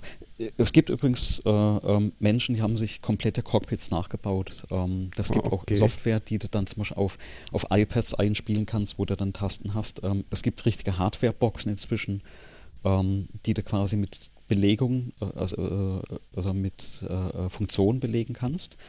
Und jetzt, jetzt kommt so das, das Spannende für, ähm, für, die, für die Konsole. Da machst du alles mit einem Controller mit einem Digistick, zwei Analogsticks, ähm, zwei solchen Bumpern, zwei ähm, Abzügen und vier Tasten. Ja, AB, XY oder eben bei der PlayStation andere Tasten. Und jetzt kommt richtig das Perverse. Auf der Konsole sind die Tasten alle dreifach belegt mit Kombinationen. Ja, super. Und ähm, das es, gibt viele, die, es gibt viele, die spielen das mit dem Controller auch am PC. Ähm, und diese, äh, äh, es ist Wahnsinn, die, die, diese Lernkurve an dem Spiel, du hast es ja vorhin gesagt, ne? wie, war deine Erfahrung? Du hast es mal angemacht und dann? Ich bin völlig erschlagen worden, weil ich konnte es schon nicht bedienen auf dem PC. Ich hatte tatsächlich nur Maus und Tastatur, kein Controller, nichts am PC. Ähm, habe das gestartet und dann habe ich gedacht so, okay, jetzt sitzt du hier in deinem, in dem Gerät und jetzt? Was mache ich denn jetzt? Also ich habe das Ding nicht gestartet gekriegt, dann habe ich ein Handbuch gesucht, das hat alles nicht funktioniert. Ich also, frustriert auf, aufgegeben. Also ähnlich war das bei mir und die, die Erfahrung bei den meisten bei dem Spiel ist tatsächlich, die fangen damit an, also haben sich das geholt, haben das eingelegt oder installiert, gestartet, ausgemacht und drei Monate liegen lassen. Ja, so war das bei mir auch. Hm. Äh, es sind ein paar Tutorials drin. Ähm, die sind ja, die kann man machen, aber dann hat man es immer noch nicht wirklich verstanden. Dann guckst du einen Haufen äh, YouTube-Videos an, wie das andere machen, die das auch erklären.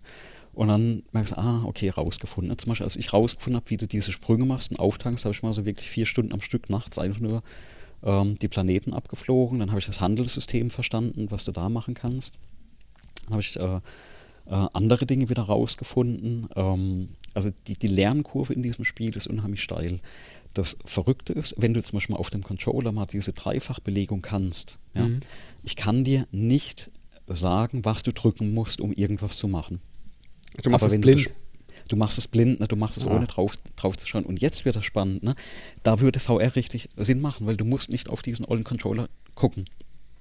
Und das ist auch nochmal so ein Vorteil gegenüber, wenn du das am PC spielen würdest, weil dann doch die Tasten und die Schalter alles bräuchtest und die Maus. Ähm, und mit dem Controller klappt das eigentlich äh, recht gut. Was, was ich noch so ein bisschen auf meiner Wunschliste habe, ist dieses äh, HOTAS-System für die Xbox. Mhm. Äh, also HOTAS, ne? äh, Hands-on äh, Throttle and Stick. Das ist ja die Abkürzung für so diese typische Flugzeugkontrolle mit einem Schubregler Joystick und einem so einem. Schubregler, genau. Ja. Und das gibt es für ein paar Euro eben für die Xbox ähm, von, weiß ich gar nicht, was ist Thrustmaster, glaube ich sogar. Und ähm, da wäre das vielleicht nochmal ganz spannend, wobei die meisten immer noch sagen, sie spielen das halt wirklich mit dem Controller. Ähm, auf dem PC hat das nochmal eine andere Klasse, weil du kannst zum Beispiel nochmal Logger mitlaufen lassen, die deinen kompletten Flug aufzeichnen. Ähm, es gibt zig Webseiten mit diesen ganzen Datenbanken. Das heißt, wenn du diese Cockpits mal siehst, haben sie in der Regel auf einem Bildschirm das tatsächliche Cockpit und auf ei- mindestens einem oder zwei anderen Bildschirmen irgendwelche Webseiten am Laufen, wo du zum Beispiel die Handelsrouten äh, berechnest, die, die Preise einsehen kannst. Ja, und, und diese Logger etc. Also das spielt man dann auch schon so, dass man eigentlich sozusagen Multimonitor macht und dann versucht irgendwie. mh, Also auf, auf, auf dem PC auf, auf jeden Fall oder auf, auf na, Mac nicht mehr, ne? Auf dem PC, ja. Ähm, auf der Konsole hast du halt tatsächlich ähm, nur deinen einen Bildschirm. Äh, was ich halt dann meistens habe, ich habe das MacBook noch auf dem, auf dem Wohnzimmertisch stehen, wo halt dann zum Beispiel die, die Datenbanken noch, noch mit drin sind oder auch die Discord-Chats, ja, da- dass du die da auf hast. Mhm. Ähm, ja, also ist durchaus abendfüllend das Spiel und nichts, was du mal schnell anmachst, ja. Das, den Eindruck, Also den habe ich auch gehabt. ja. Das macht man nicht einfach mal Ähm, an und dann geht's los. Genau, und, und jetzt kommt halt das Krasse, ne? Das Ding kaufst du einmal ähm, und ich spiele das jetzt seit drei Jahren oder vier Jahren. Ja, ja, das Ja, gibt es also seit mal- 2017 steht hier auf Ja. dem, auf dem Steam-Ding, auf dem PC. Ja, und ich glaube, gibt es mit dem Kickstarter gibt's noch einen Tick länger. Und also hält sich für die, sag ich mal, 35 Euro, die ich damals bezahlt habe, recht lange. Und es, es gibt noch was sehr Interessantes bei denen. Ne? Ähm, ist ja inzwischen in Verruf gekommen mit diesen äh, Microtransactions und Ingame Ja, so, das habe ich auch gerade gesehen. Das ist der ARX oder so heißt das? Genau, ha haben die, die haben so eine Ingame-Währung. Ähm, das ist jetzt über alle Plattformen gleich, weil zum Beispiel auf der Xbox hast du bisher dann Xbox Points kaufen müssen. Und ähm, sehr spannend, aber es ist überhaupt kein Play for Win. Und das- war eine Entscheidung bei Frontier, die finde ich persönlich also ähm, extrem äh, bemerkenswert. Man hat gesagt, es gibt diesen Shop, du kannst Dinge kaufen und diese Dinge sind Lackierung für dein Schiff. ADAC Kosmeti äh, kosmetische Add-ons für dein Schiff. Ja? Und äh, im Cockpit so Dinge wie so Bubbleheads und Lichterketten und so Zeug gibt es inzwischen. Und äh, Beschriftung kannst du dir extra kaufen dafür. Und dafür kannst du halt ein paar Euro reinwerfen. Und äh, was weiß ich, andere Farben für den Antrieb, für die Laser und so Geschichten. Und da habe ich durchaus auch mal im Monat mal so 10 Euro reingeworfen, um mir da irgendwas noch anzuschaffen. Ähm, aber ist es rein kosmetisch. Das heißt, du kannst nicht durch Geld ähm, irgendwie einen Vorteil erlangen. Und das ist natürlich, was das Spiel dann ausmacht. Ne? Da kann keiner hingehen und mal 300 Euro reinwerfen, hat dann das super, super duper Raumschiff, sondern du, du musst diese Dinge wirklich in Anführungsstrichen verdienen oder grinden. Und das ist jetzt vielleicht so der tatsächlich der, der, sag ich mal, der Nachteil an dem Spiel. Ähm, Gerade in den höheren Preisregionen, du musst grinden. Ne? Du spielst das Ding wirklich, um die Kohle zu verdienen. Hm. Also auch die, diese In-Game-Credits, also die, die echten Credits da. Und das ist halt dann sehr, sehr zeitintensiv. Wobei, wenn du dich dann ein bisschen in dem Spiel auskennst, kennst du sehr schnell die Wege, wie du mehr Geld also im Spiel verdienen kannst. Ne? Hm. Hängt halt natürlich davon auch ab, ne? machst du illegale Dinge, also im Spiel illegale Dinge. Ähm, mit was für Dingen äh, handelst du, machst du Schmuggel etc. Ja, wenn du erwischt wirst, äh, lohnt sich das nie. Ähm, kannst auch ganz legal einfach so mit Crop, also Weizen handeln, ne? da verdienst du halt nicht viel dran. Mit Also Weizen. Medizinhandel, ne? das, ja. Okay, das Aber ist ja dann das noch mal ist- bodenständig. Weizen ist ja schon. Ja, ja. Weizen, Bier, Wein. Da, Aber das ist-. Aber dann gibt es wieder Planeten, da ist es verboten, da ist Alkohol verboten. Also ist irre komplex, ne? Und die hatten es auch ein paar Mal, weil du ja gefragt hast, wie testet man sowas. Ja. Die hatten es ein paar Mal, wo sie diese Simulation auch echt verbockt hatten nach einem Update. Ja, und dann ist der Shitstorm in der Community auch immer recht groß. Und das war auch mal so breit, also in der Community, wo, äh, wo ich dann mitgespielt hatte, die haben an einem bestimmten Punkt auch aufgehört, aktiv was zu machen, weil sie gesagt haben, diese Hintergrundsimulation, äh, die ist so kaputt an ein paar Stellen, ähm, dass, äh, dass es für diese Community keinen Sinn mehr macht, weiterzuspielen, weil alle Aktionen, die sie machen, die waren im Prinzip für die Cuts. Auf der anderen Seite haben dann Sprecher von dieser Community auch direkt mit Entwicklern gesprochen. Also das heißt, die konnten auch direkt das Feedback äh, einfließen lassen. Ja, ja, gut, die sind ja, sitzen so- in England ja, also in, in Ja, einer ja. uns beiden bekannten Stadt, Cambridge, Ja. scheinbar. Cambridge, wirklich. genau, hatte ich, ja. Ähm, die, die, die sitzen da und äh, die machen auch nichts anderes, oder? Als, als das. Doch, die, die haben noch ein paar andere Spiele. Ich glaube, irgendwas mit, äh, was war das? Äh, war das nicht Rollercoaster Tycoon? Oder irgendwas mit, mit so einem Rollercoaster-Simulation haben, haben die noch im Portfolio und hatten jetzt auch dieses Jahr nochmal diese Jurassic Park äh, ah. Jurassic World, Planet Zoo, Jurassic Planet World, Coaster. Planet Coaster war das, genau. Kinectimals Ja. ist auch von denen. Also durchaus ein paar Spiele. Ähm, ja, Oh Mann, oh Mann. also sehr, sehr spannendes Ding. Ich habe, äh, Gibt es übrigens gerade günstiger bei, bei PlayStation, ne? Für 12,99 Euro. ja, Oh Mann. Für- Fürs Spaßspiel würde ich das instant klicken, ne? Das, das für den Preis. Ähm, ich ich glaube, selbst wenn man es nicht, selbst wenn man es nicht spielt. Ne? ähm, ich, ich sage, die, die PC-Variante, die, äh, die habe ich nie, äh, ähm, nie wirklich gespielt. Einmal angemacht, Account angelegt für die Grafik schauen, ansonsten halt äh, ähm, im Wohnzimmer auf dem, auf dem Bildschirm. Und da, das ist halt der Punkt. Ne? Deswegen spiele ich das auch wirklich auf, dem, auf der Konsole, weil du hast den riesen Fernseher an der Wand hängen und das ist nochmal komplett anders, ne? Hm. als einen kleinen Bildschirm. Ja, das glaube ich sofort. Also sehr, sehr spannende Geschichte. Ähm, ja, ich, ich bin immer noch auf dem Weg zurück von, von diesem Exkurs da. Ich habe ja dann irgendwann im Mai aufgehört Hm. und äh, mache da inzwischen tatsächlich nur vielleicht einmal die Woche eine Stunde, wo ich dann ein Stückchen zurückfliege.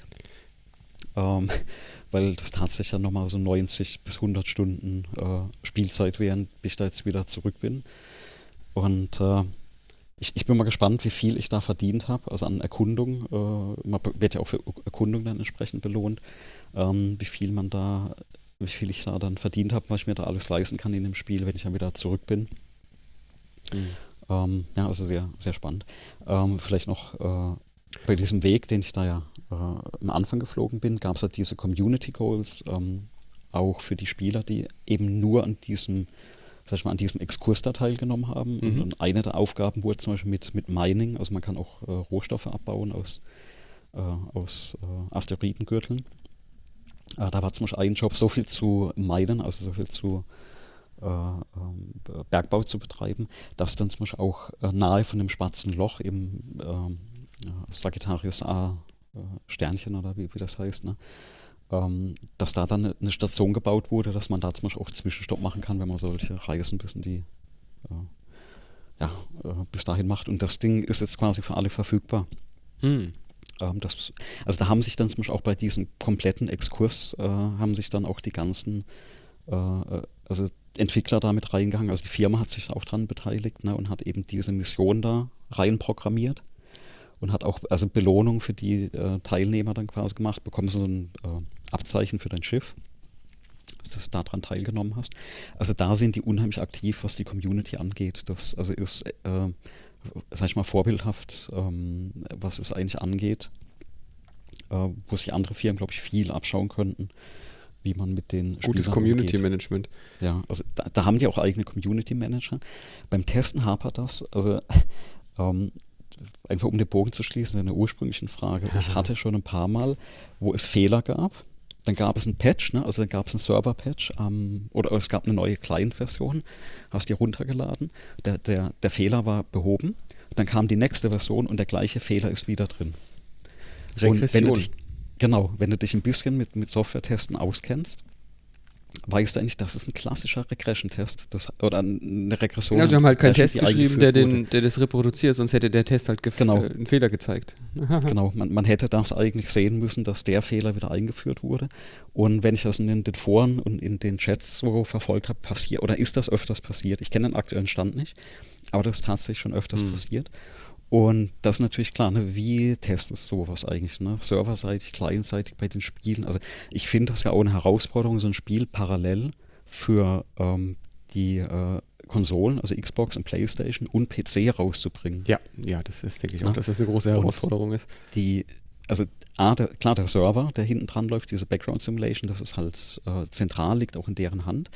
Aber dass du alle drei Clients zeitgleich rausbringst und die eigentlich auch alle ähm, die gleichen Fehler oder ähm, Features auch haben, also das ist schon äh, eine Herausforderung. Ne? Und ich hatte jetzt tatsächlich bei mir beim Spiel Graf von der Grafik her einmal so einen Glitch, der äh, der in der Version drin war. Und das wurde aber, glaube ich, ein paar Wochen später war das auch schon behoben. Das war jetzt nichts Dramatisches. Aber auch in so einem zentralen Punkt, wo man eigentlich, ähnlich wie bei, bei dem Xerox-Drucker, wo du eigentlich denkst, das hätte eigentlich bei denen auffallen müssen. Ne? Also Mhm. Xbox ist genau eine Hardware. Das war genau das Feature, das beworben wurde von denen.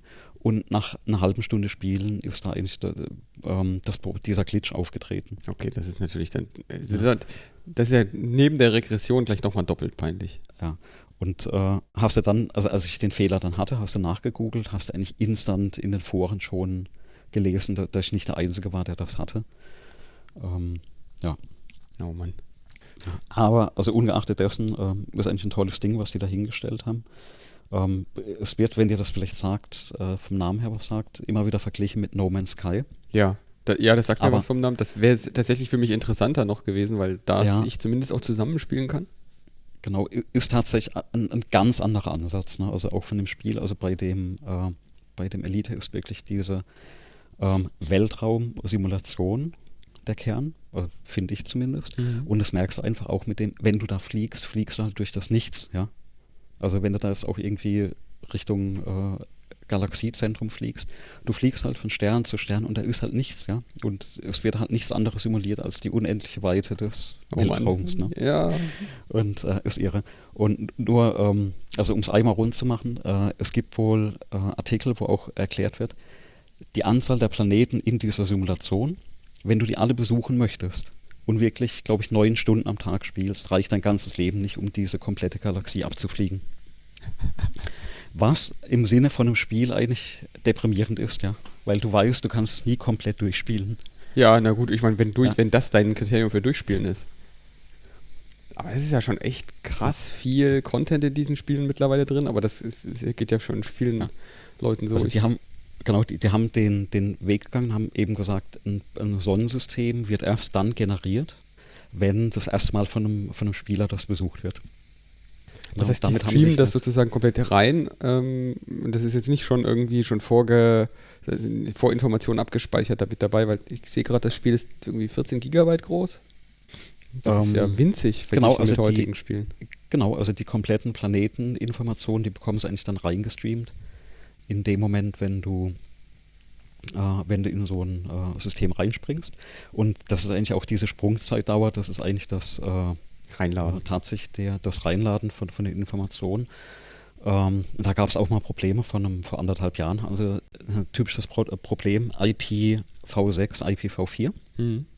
Und zwar bin ich ja bei, äh, äh, bei einem Kabelanbieter und dieser Kabelanbieter hat intern komplett schon IPv6, was an sich super ist.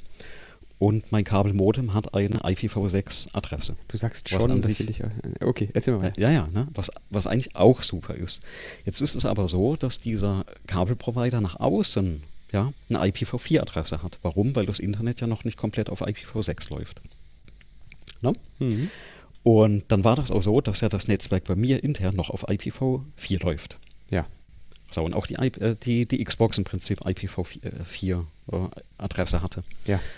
Und äh, jetzt ist es so, was der, was der Anbieter bei mir hat, das nennt sich äh, äh, IPv6 äh, Also Dual 6 Stack. to 4, ja. Ja, also äh, DRs, Dual Stack. Und das ist eben das, dass du nach außen nochmal äh, so eine Fassade mit einer IPv4-Adresse hast. Ja. Und da passiert nichts anderes, als du bekommst ein äh, Carrier Grade IPv4, Ja. äh, IPv4, also für die, die das äh, nicht kennen, du bekommst ein IPv4-Paket äh, Paket aus dem Internet.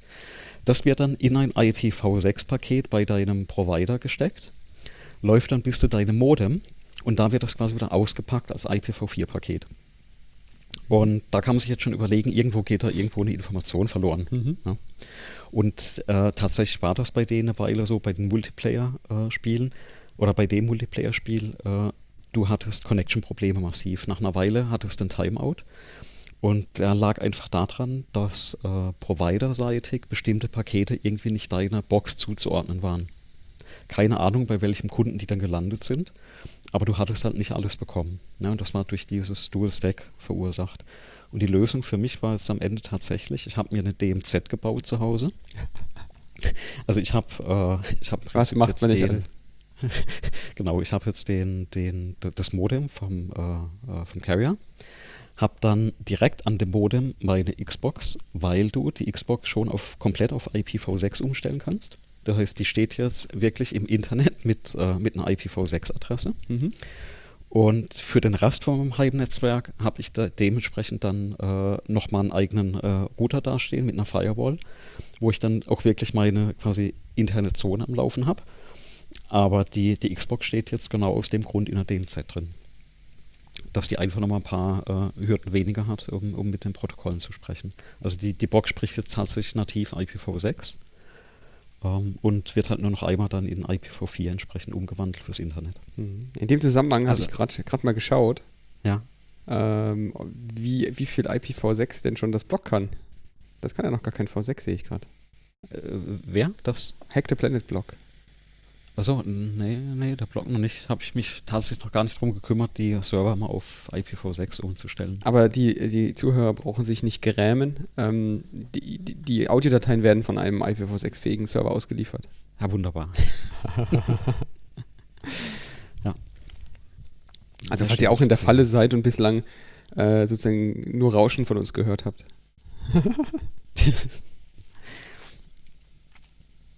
Ja, Aber das, da hast du ja echt viel Aufwand getrieben. Ich, hab, ich kann mich auch mal erinnern, dass ich für die alte Xbox 1 damals auch so einen Aufwand getrieben habe mit diesem ganzen Nutting. Dass man das, ähm, dass man die Xbox irgendwelche Portfreigaben brauchte, damit Xbox Live funktioniert hat. Aber mit dem IPv6, dass es da ja auch noch zu Problemen gekommen ist jetzt, das ist ja schon ganz schön krass. Das ist Ja. ja genau das Gegenteil, was die Leute uns immer versprechen, dass das alles gar Ja. kein Problem ist. also das Problem ist tatsächlich nicht das IPv6 an sich, sondern dieses IPv6 Dual Stack. Und wenn man da mal ein bisschen nachliest, ähm, also wenn du allein die Beschreibung, wie das funktioniert, durchliest, klingt das schon danach, dass es Probleme verursacht. Und es ist tatsächlich nur ein Workaround, ne, Ja. dass du die, die eigentlichen Pakete da reinpackst und dann aber wieder, also du musst ja sicherstellen, dass jedes Paket, was ich quasi bei mir wegschicke, ähm, wird ja dann nicht von meiner Maschine weggeschickt, sondern du hast dann ja bei deinem Carrier draußen nochmal eine andere IPv4-Adresse. Und bis das alles geroutet wird und, und vor allem, dass ihr muss ja überlegen, dass es mit den Latenzen alles funktioniert. Ne? Also was da an Paketen verschickt wird, Ja, ja, muss viel ein- und ausgepackt wird, werden. aus, auspaketiert wird, ne? das ist alles Rechenkapazität, die du da brauchst. Zum Glück sind es ja nur Bitmasken, die sie anwenden müssen. Das heißt, Mhm. so ein Zeug wird ja in Hardware gemacht. Hoffe ich ja. Nee, nee, das ist tatsächlich. Also deswegen sind Ist- diese es so, Router ja. von. Das, das Blöde an IPv6 ist halt, dass das, der ganze Spaß alles ähm, quasi in Software gemacht werden kann und, und, und auch wird. Ähm, und weniger Aufwand äh, in großen zentralen Knoten wichtig ist, dafür mehr Aufwand an Knoten, also an einzelnen Knoten notwendig ist. Also die einzelne Geräte haben mehr Aufwand, große Router haben weniger Aufwand. Ähm, und das führt dann dazu, dass du eigentlich so ein bisschen auch wieder so eine Dezentralisierung bei IPv6 bekommst. Da können wir vielleicht mal extra eine, eine, eine Folge noch machen zu IPv6. Weil tatsächlich, ich Ja. habe auch hier einen Dual-Stack am Laufen, aber ich habe diese Probleme nie so wirklich gehabt, weil ich vieles von den Dingen ähm, direkt weg abstrahiert habe und meistens dann halt immer voll auf V6 umgestellt habe, alles. Genau, der, der Unterschied ist, wenn du Dual Stack hast, also du verwendest beides, das ist ja weniger das Problem. Ähm, das Problem ist dieses Dual Stack Lite. Ja, also die, dieses äh, Ja, wenn Kapseln der, von genau, wenn der, wenn der IPv4. Hersteller dir, also der Hersteller, der Internetprovider Provider, ja. dir sozusagen gar kein richtiges IPv4 mehr gibt, Ja, sondern genau. nur noch so einen Carrier-Grade Ja. NAT, und dich hinter so, einen, hinter so einer einzelnen oder viele von dir hinter einer IP-Adresse versteckt und das Auseinandernehmen dann halt von und hinten nicht mehr gut funktioniert. Ja.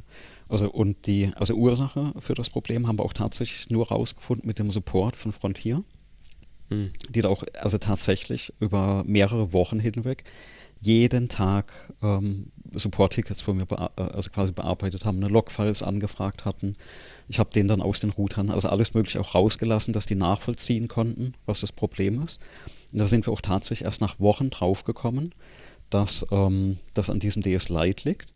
Und das Spannende ist, als dann sehr viele Beschwerden im Internet aufkamen, konnte man dann eigentlich, äh, habe ich damals auch wirklich oft beantwortet, hier, äh, Problem ist, du bist wahrscheinlich bei dem und dem äh, Carrier oder Provider. Hm. Und es waren tatsächlich in Deutschland, glaube ich, zwei oder drei, auf die du das einschränken konntest, die das Problem hatten. Und äh, dann konnte man das immer recht schnell eingrenzen, aber bis wir das hatten, also es waren echt Wochen. Ich glaube, um die zwei Monate saß man da dran, bis, bis, bis das ging. Und äh, also ich, ich war da auch schon knapp davor, das Ding in die Ecke zu stellen. Ne? Aber an einem bestimmten Punkt war, bist du dann pod committed, wo du sagst, jetzt hast du schon so viel Aufwand betrieben, auch mit dem Support, dass du echt auch verstehen möchtest, woran das liegt. Und ich habe mich damals schon eingelesen ne, in IPv6, in das Dual Stack Lite, um das alles zu verstehen. Ähm, ich musste denen ja auch dann auf Englisch immer erklären, was die deutschen Provider machen. Weil das war, für die, überhaupt, das war für die auch gar nicht verständlich, warum das gemacht wird. Ja, das verstehen wir ja ähm, auch nicht. Eine Antwort auf der, der, oder eine Antwort in den Tickets war wirklich mal ähm, call your provider and tell them to turn it off. Ja, genau. Ja, so, oder uh, just to switch on IPv6. Und dann dachte ich, äh, ja, ich würde ja gerne, ne? was würde ich denn machen, um IPv6 zu bekommen? Ne? Also instant würde ich alles umstellen, wenn das gehen würde. Und das äh, IPv4-Gefrickel endlich los hast. Ja, was du tun kannst Und, äh, tatsächlich wäre ja auch mit deinem Server, den du hast, den, den du betreibst, kannst du ja auch einen Tunnel bauen, ein VPN oder so. Ein VPN, genau, halt auch wieder ein Workarounds. Also alles, was ich momentan ja, Richtung IP, ja, ja. IPv6 mache, ist immer, immer wirklich ein Workaround anstelle dass man mal hingeht und sagt, okay, äh, wir stellen jetzt alle Geräte nach nach um. Ähm, ich vermute ja mal wieder wirtschaftliche Gründe dahinter, weil du kannst schon heute mit IPv4 noch sehr viel Geld verdienen. Aber IP-Adressen gibt es halt keine mehr. Aber interessanterweise wird ja immer wieder mal ein Block frei gemacht, ne? Nee, also jetzt gerade, jetzt, es wird gerade so eng, Hast du gesehen, dass sie die Nuller und so weiter mit aufgemacht die, haben jetzt? Genau, die, die Nuller wird aufgemacht. Also wenn, wenn ich wetten würde, würde ich aktuell wetten, dass der 10er-Block irgendwann mal dass der 10er-Block irgendwann mal aufgemacht wird fürs Internet und nicht mehr für, für Private ist. Ja, das wird also, super. ja, also wer, wer, das jetzt zum Beispiel nicht weiß, also jeder kennt wahrscheinlich diese 127er Adressen. Die sind ja reserviert für interne Netzwerke, deswegen kann man das auch für ein Heimnetzwerk verwenden. Also jede beliebige Adresse da drin, weil man weiß, die 127er gibt es nicht, oder ne, 100 oder 127, ne? Mhm. Äh, gibt es nicht im Internet. Und was viele nicht wissen, ist ja, der 10er-Block ist ja das gleiche. Die 10er gibt es nicht im Internet. Und kennst du den Grund, warum? Den 10er? Nee, den kenne ich nicht. Ja, der 10er. Wenn es mich nicht täuscht, war der, waren alle 10er IP-Adressen früher dem US-Militär vorenthalten, okay. vorbehalten. Ne? Und deswegen durften die nicht im Internet äh, auftauchen. Aber irgendwann haben die gesagt, brauchen wir nicht. Und deswegen kann das jeder quasi intern für sich im, im Heimnetzwerk oder im Firmennetzwerk verwenden. Ja. Ja, also wenn man sich dieses, diese Special Use Addresses äh, Auflistung auf, auf Wikipedia anguckt, da gibt es ganz schön viele Lücken da drin. Das ist echt krass, wie, viel, wie viele IP-Adressen das sind, die da sozusagen wegblockiert werden. Und die Nuller, die kommen jetzt dazu, soweit ich weiß. Ähm, also ah, 0.0.0.0 äh, slash 8 Netz kommt dazu. Ja. Die 10er ist tatsächlich, die benutze ich auch für mein äh, private, für, für mein VPNs. Und dann die 192er ähm, für privates Netzwerk, die benutze ich auch. Genau. Die, die, läuft mir übrigens gerade voll. Das ist vielleicht auch wieder was für eine andere Folge, wie man damit umgeht. Wenn, mhm. eine, wenn so eine Fritzbox an, an das Limit kommt. ich habe da noch nie umgestellt. Weil, weil immer, immer zu unzuverlässig, aber ich glaube, ich muss demnächst, ich habe keine Wahl mehr, mir gehen die IP-Adressen aus.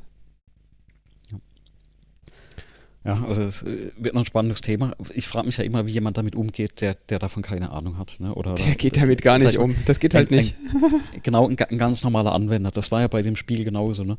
Ähm, wenn, du da, wenn du da gelesen hast, wie frustriert da die Spieler waren ja. und, und wie die auch die Firma und die Entwickler beschimpft haben. Und wenn du das aber verstanden hast, du weißt, es waren gar nicht die Softwareentwickler, es ist dein Internetprovider, der etwas macht, was halt. Hm, ja, ja, das ist aber, das ist aber jetzt wieder, da sagst ja. du was, ne? das ist eine Sache, die wundert mich generell bei Menschen. Das ist, warum, warum beschimpft da überhaupt irgendjemand den Entwickler? Ich meine, welcher Entwickler, also in welcher Welt ist es eine logische Schlussfolgerung, dass der Entwickler, der dir das jetzt verkauft hat und dir diese Dienstleistungen bringen will und dessen sozusagen Kapital es ist, wie zufrieden du bist, dass der was macht, aktiv, dass du nicht mehr spielen kannst und unzufrieden bist. Ich glaube ich glaub eher, da, da wird die Unterlassung quasi unterstellt, dass er das eben nicht gemacht hätte. Ja. Ah. Oder so, ja, nicht ordentlich getestet oder so, ne? So Geschichten. Oder warum haben die da nicht dran gedacht? Ne?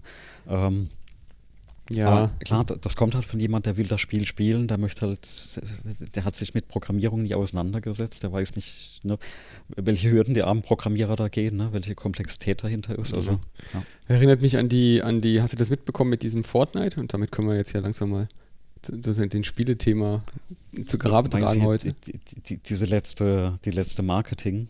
äh, Ja, genau, Aktion, diese Marketingaktion, die die gemacht haben, die waren voll haben. lustig. Das Spiel einfach abgeschaltet Ja. und haben alle, allen einfach nur so ein schwarzes Loch gezeigt für einen Tag oder zwei Tage. Und dann ging es neu los mit einem neuen Spiel. Ja. Und das, was ich, ich finde das an sich, die Marketingaktion finde ich äußerst gelungen und interessant.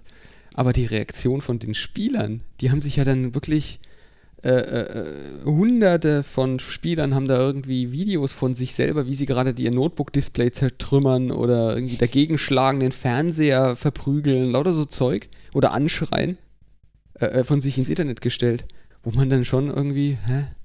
Warum?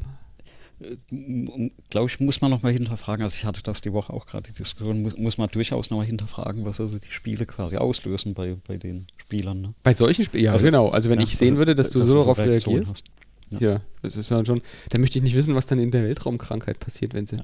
unterwegs sind und dann ihren Monitor, ihr, ihr Also ich HOTAS-System kenn- zerlegen.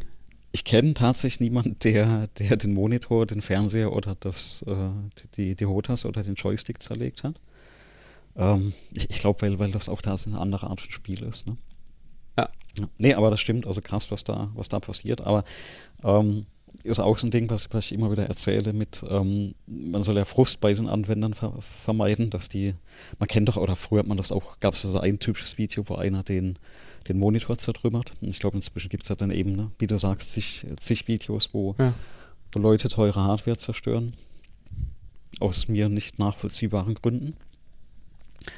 Ähm, aber das kennt ja jeder, ne? da, dass man mal gefrustet war, dass der Rechner nicht das macht. Und äh, ich habe auch oft schon zumindest einen Gedanken, so, hm, jetzt das Ding neben aus dem Fenster werfen. Ne? Ja, bringt ja nichts. Man macht das ja trotzdem genau, nicht. Bringt, bringt überhaupt nichts und das Problem ist halt immer noch nicht gelöst. So Genau. ist es. So, apropos Problem gelöst. Haben wir heute ein Problem gelöst? Nee. Haben wir ein Problem gelöst? Wir Nee. mit unserem Podcast? Eigentlich nicht. Nicht wirklich. Das ist ja auch nicht der Anspruch gewesen. Insofern. Aber glaube ich doch, wir, wir, haben, wir haben ja eine Empfehlung ausgesprochen, welchen Raspberry Pi man, man heute kaufen sollte. Ja, so ist es. Und ich glaube, wir haben Ich eine glaub, ganze ich bin- Menge Themen be beackert. Ja, ich ich bestelle mir nachher mal einen. Ja, dann Genau. ich äh, achte auf diesen Kühlkörper, der, der ist, glaube ich, gar nicht so unwichtig. Guter Schau ich. Kühlkörper. Schau ich mal. Wer, wer hat denn übrigens noch was geschrieben? Das letzte Mal der Hans Müller. Hat ja auf YouTube auch, auch mal wieder kommentiert, ne? Ja, genau, da ging es um den Drucker. Siehst du, den, den Genau. hattest du jetzt auch noch auf deiner Liste. Da druckt dir doch so einen, so einen, so ein Steuercontroller-Ding. Ja, Ja, geht wahrscheinlich nicht auch, auch eine Idee. Ne? Aber der, der, der Drucker ist ja noch ein, äh, also ich meine, ein längeres Projekt, was da, was da ansteht. Ne? Ja. Genau. Aber ansonsten hat er gemeint, ist ein schöner Themenmix und, und schöne Folgentitel. Ähm, also schönes Feedback, freut uns, ne? Ja, auf jeden Fall. Glaube glaub ich schon. Also für die, die zuhören. Ich hoffe, heute, heute war auch äh, wieder interessant. Und ja klar, er hat ja auch geschrieben, andere Themen würden auch noch interessieren. Ja klar, wir können ja nicht alle Themen äh, besprechen. Ne? Da, da, da würden wir wahrscheinlich äh, 24 Stunden am Tag sprechen, oder? Ja.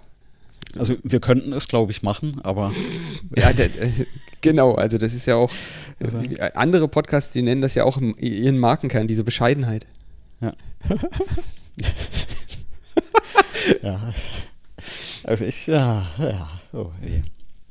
So, ja aber ich glaube, wir können über viele Themen sprechen. genau. Ja. Aber ich, Ja, ich und bleib mal dabei, ich finde das total super, dass immer noch so viel, dass auch Kommentare kommen zu jedem Podcast ungefähr, kommen Kommentare. Diesmal hat auch der Alexander Groß nochmal auf deinem Blog, auf, also auf dem Blog unter dem Artikel kommentiert. Genau, auf, auf, auf dem. Er ist ein ganz harter mit englisches kommentiert, genau. Ja, genau, finde ich bemerkenswert. Hatte ich auch mal probiert, bin ich, bin ich wieder zurückgesprungen. Ja. Äh, ähm, also selbst als ich in England gewohnt habe, habe ich das deutsche Tastaturlayout behalten. Ähm, weil es halt tatsächlich inzwischen auswendig, wo die, wo die englische Belegung ist. Ähm, aber sehr, sehr toll. Er hat, er hat nochmal zwei Tools genannt gehabt. Ne? Für den Mac einmal A-Text. Kennst du das? Weil mir ist das gar nicht bekannt. Nee, habe ich nie benutzt. Ähm, Werde ich mir nochmal anschauen. Und er hat tatsächlich mir nochmal was in Erinnerung gerufen. Da, da kann ich mal ein bisschen was erzählen. Äh, in einer der folgenden äh, Podcast-Folgen. Und zwar Auto-Hotkey für Windows. Und zwar, ich hatte das tatsächlich auf, also die letzten Jahre nicht verwendet, weil ich das auf dem Firmenrechner nicht benutzen konnte, weil das Adminrechte benötigt. Und was, also du kannst mit Auto-Hotkey zum Beispiel auch skripten.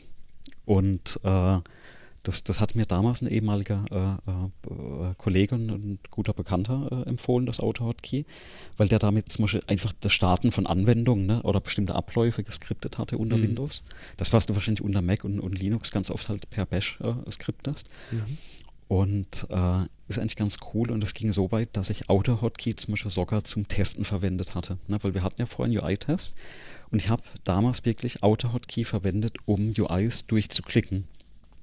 Weil du da drin halt Ah. auf solche äh, Das alte Windows 3.1 hatte da noch ne? einen Makrorekorder dabei.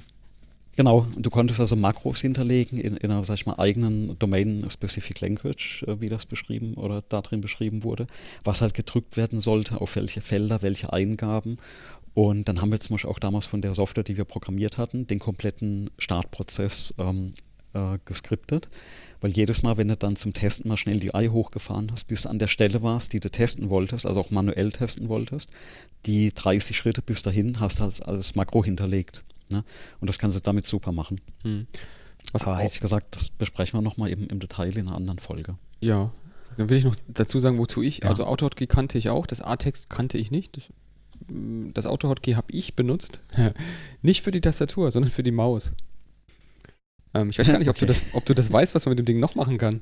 Nee, Ma- Maus ist tatsächlich. Äh, du kannst nee, die, du kannst das, das ich habe damit das äh, Scrollen äh, umgedreht. Ah, okay. Du kannst quasi Natural Scrolling ähm, und, äh, unter Windows, äh, Mhm. alles was vor Windows 10, Windows 10 bringt das ja irgendwie mit, ja. aber so ähm, alles was vor Windows 10 ist, da kannst du Natural Scrolling aktivieren. ah, okay.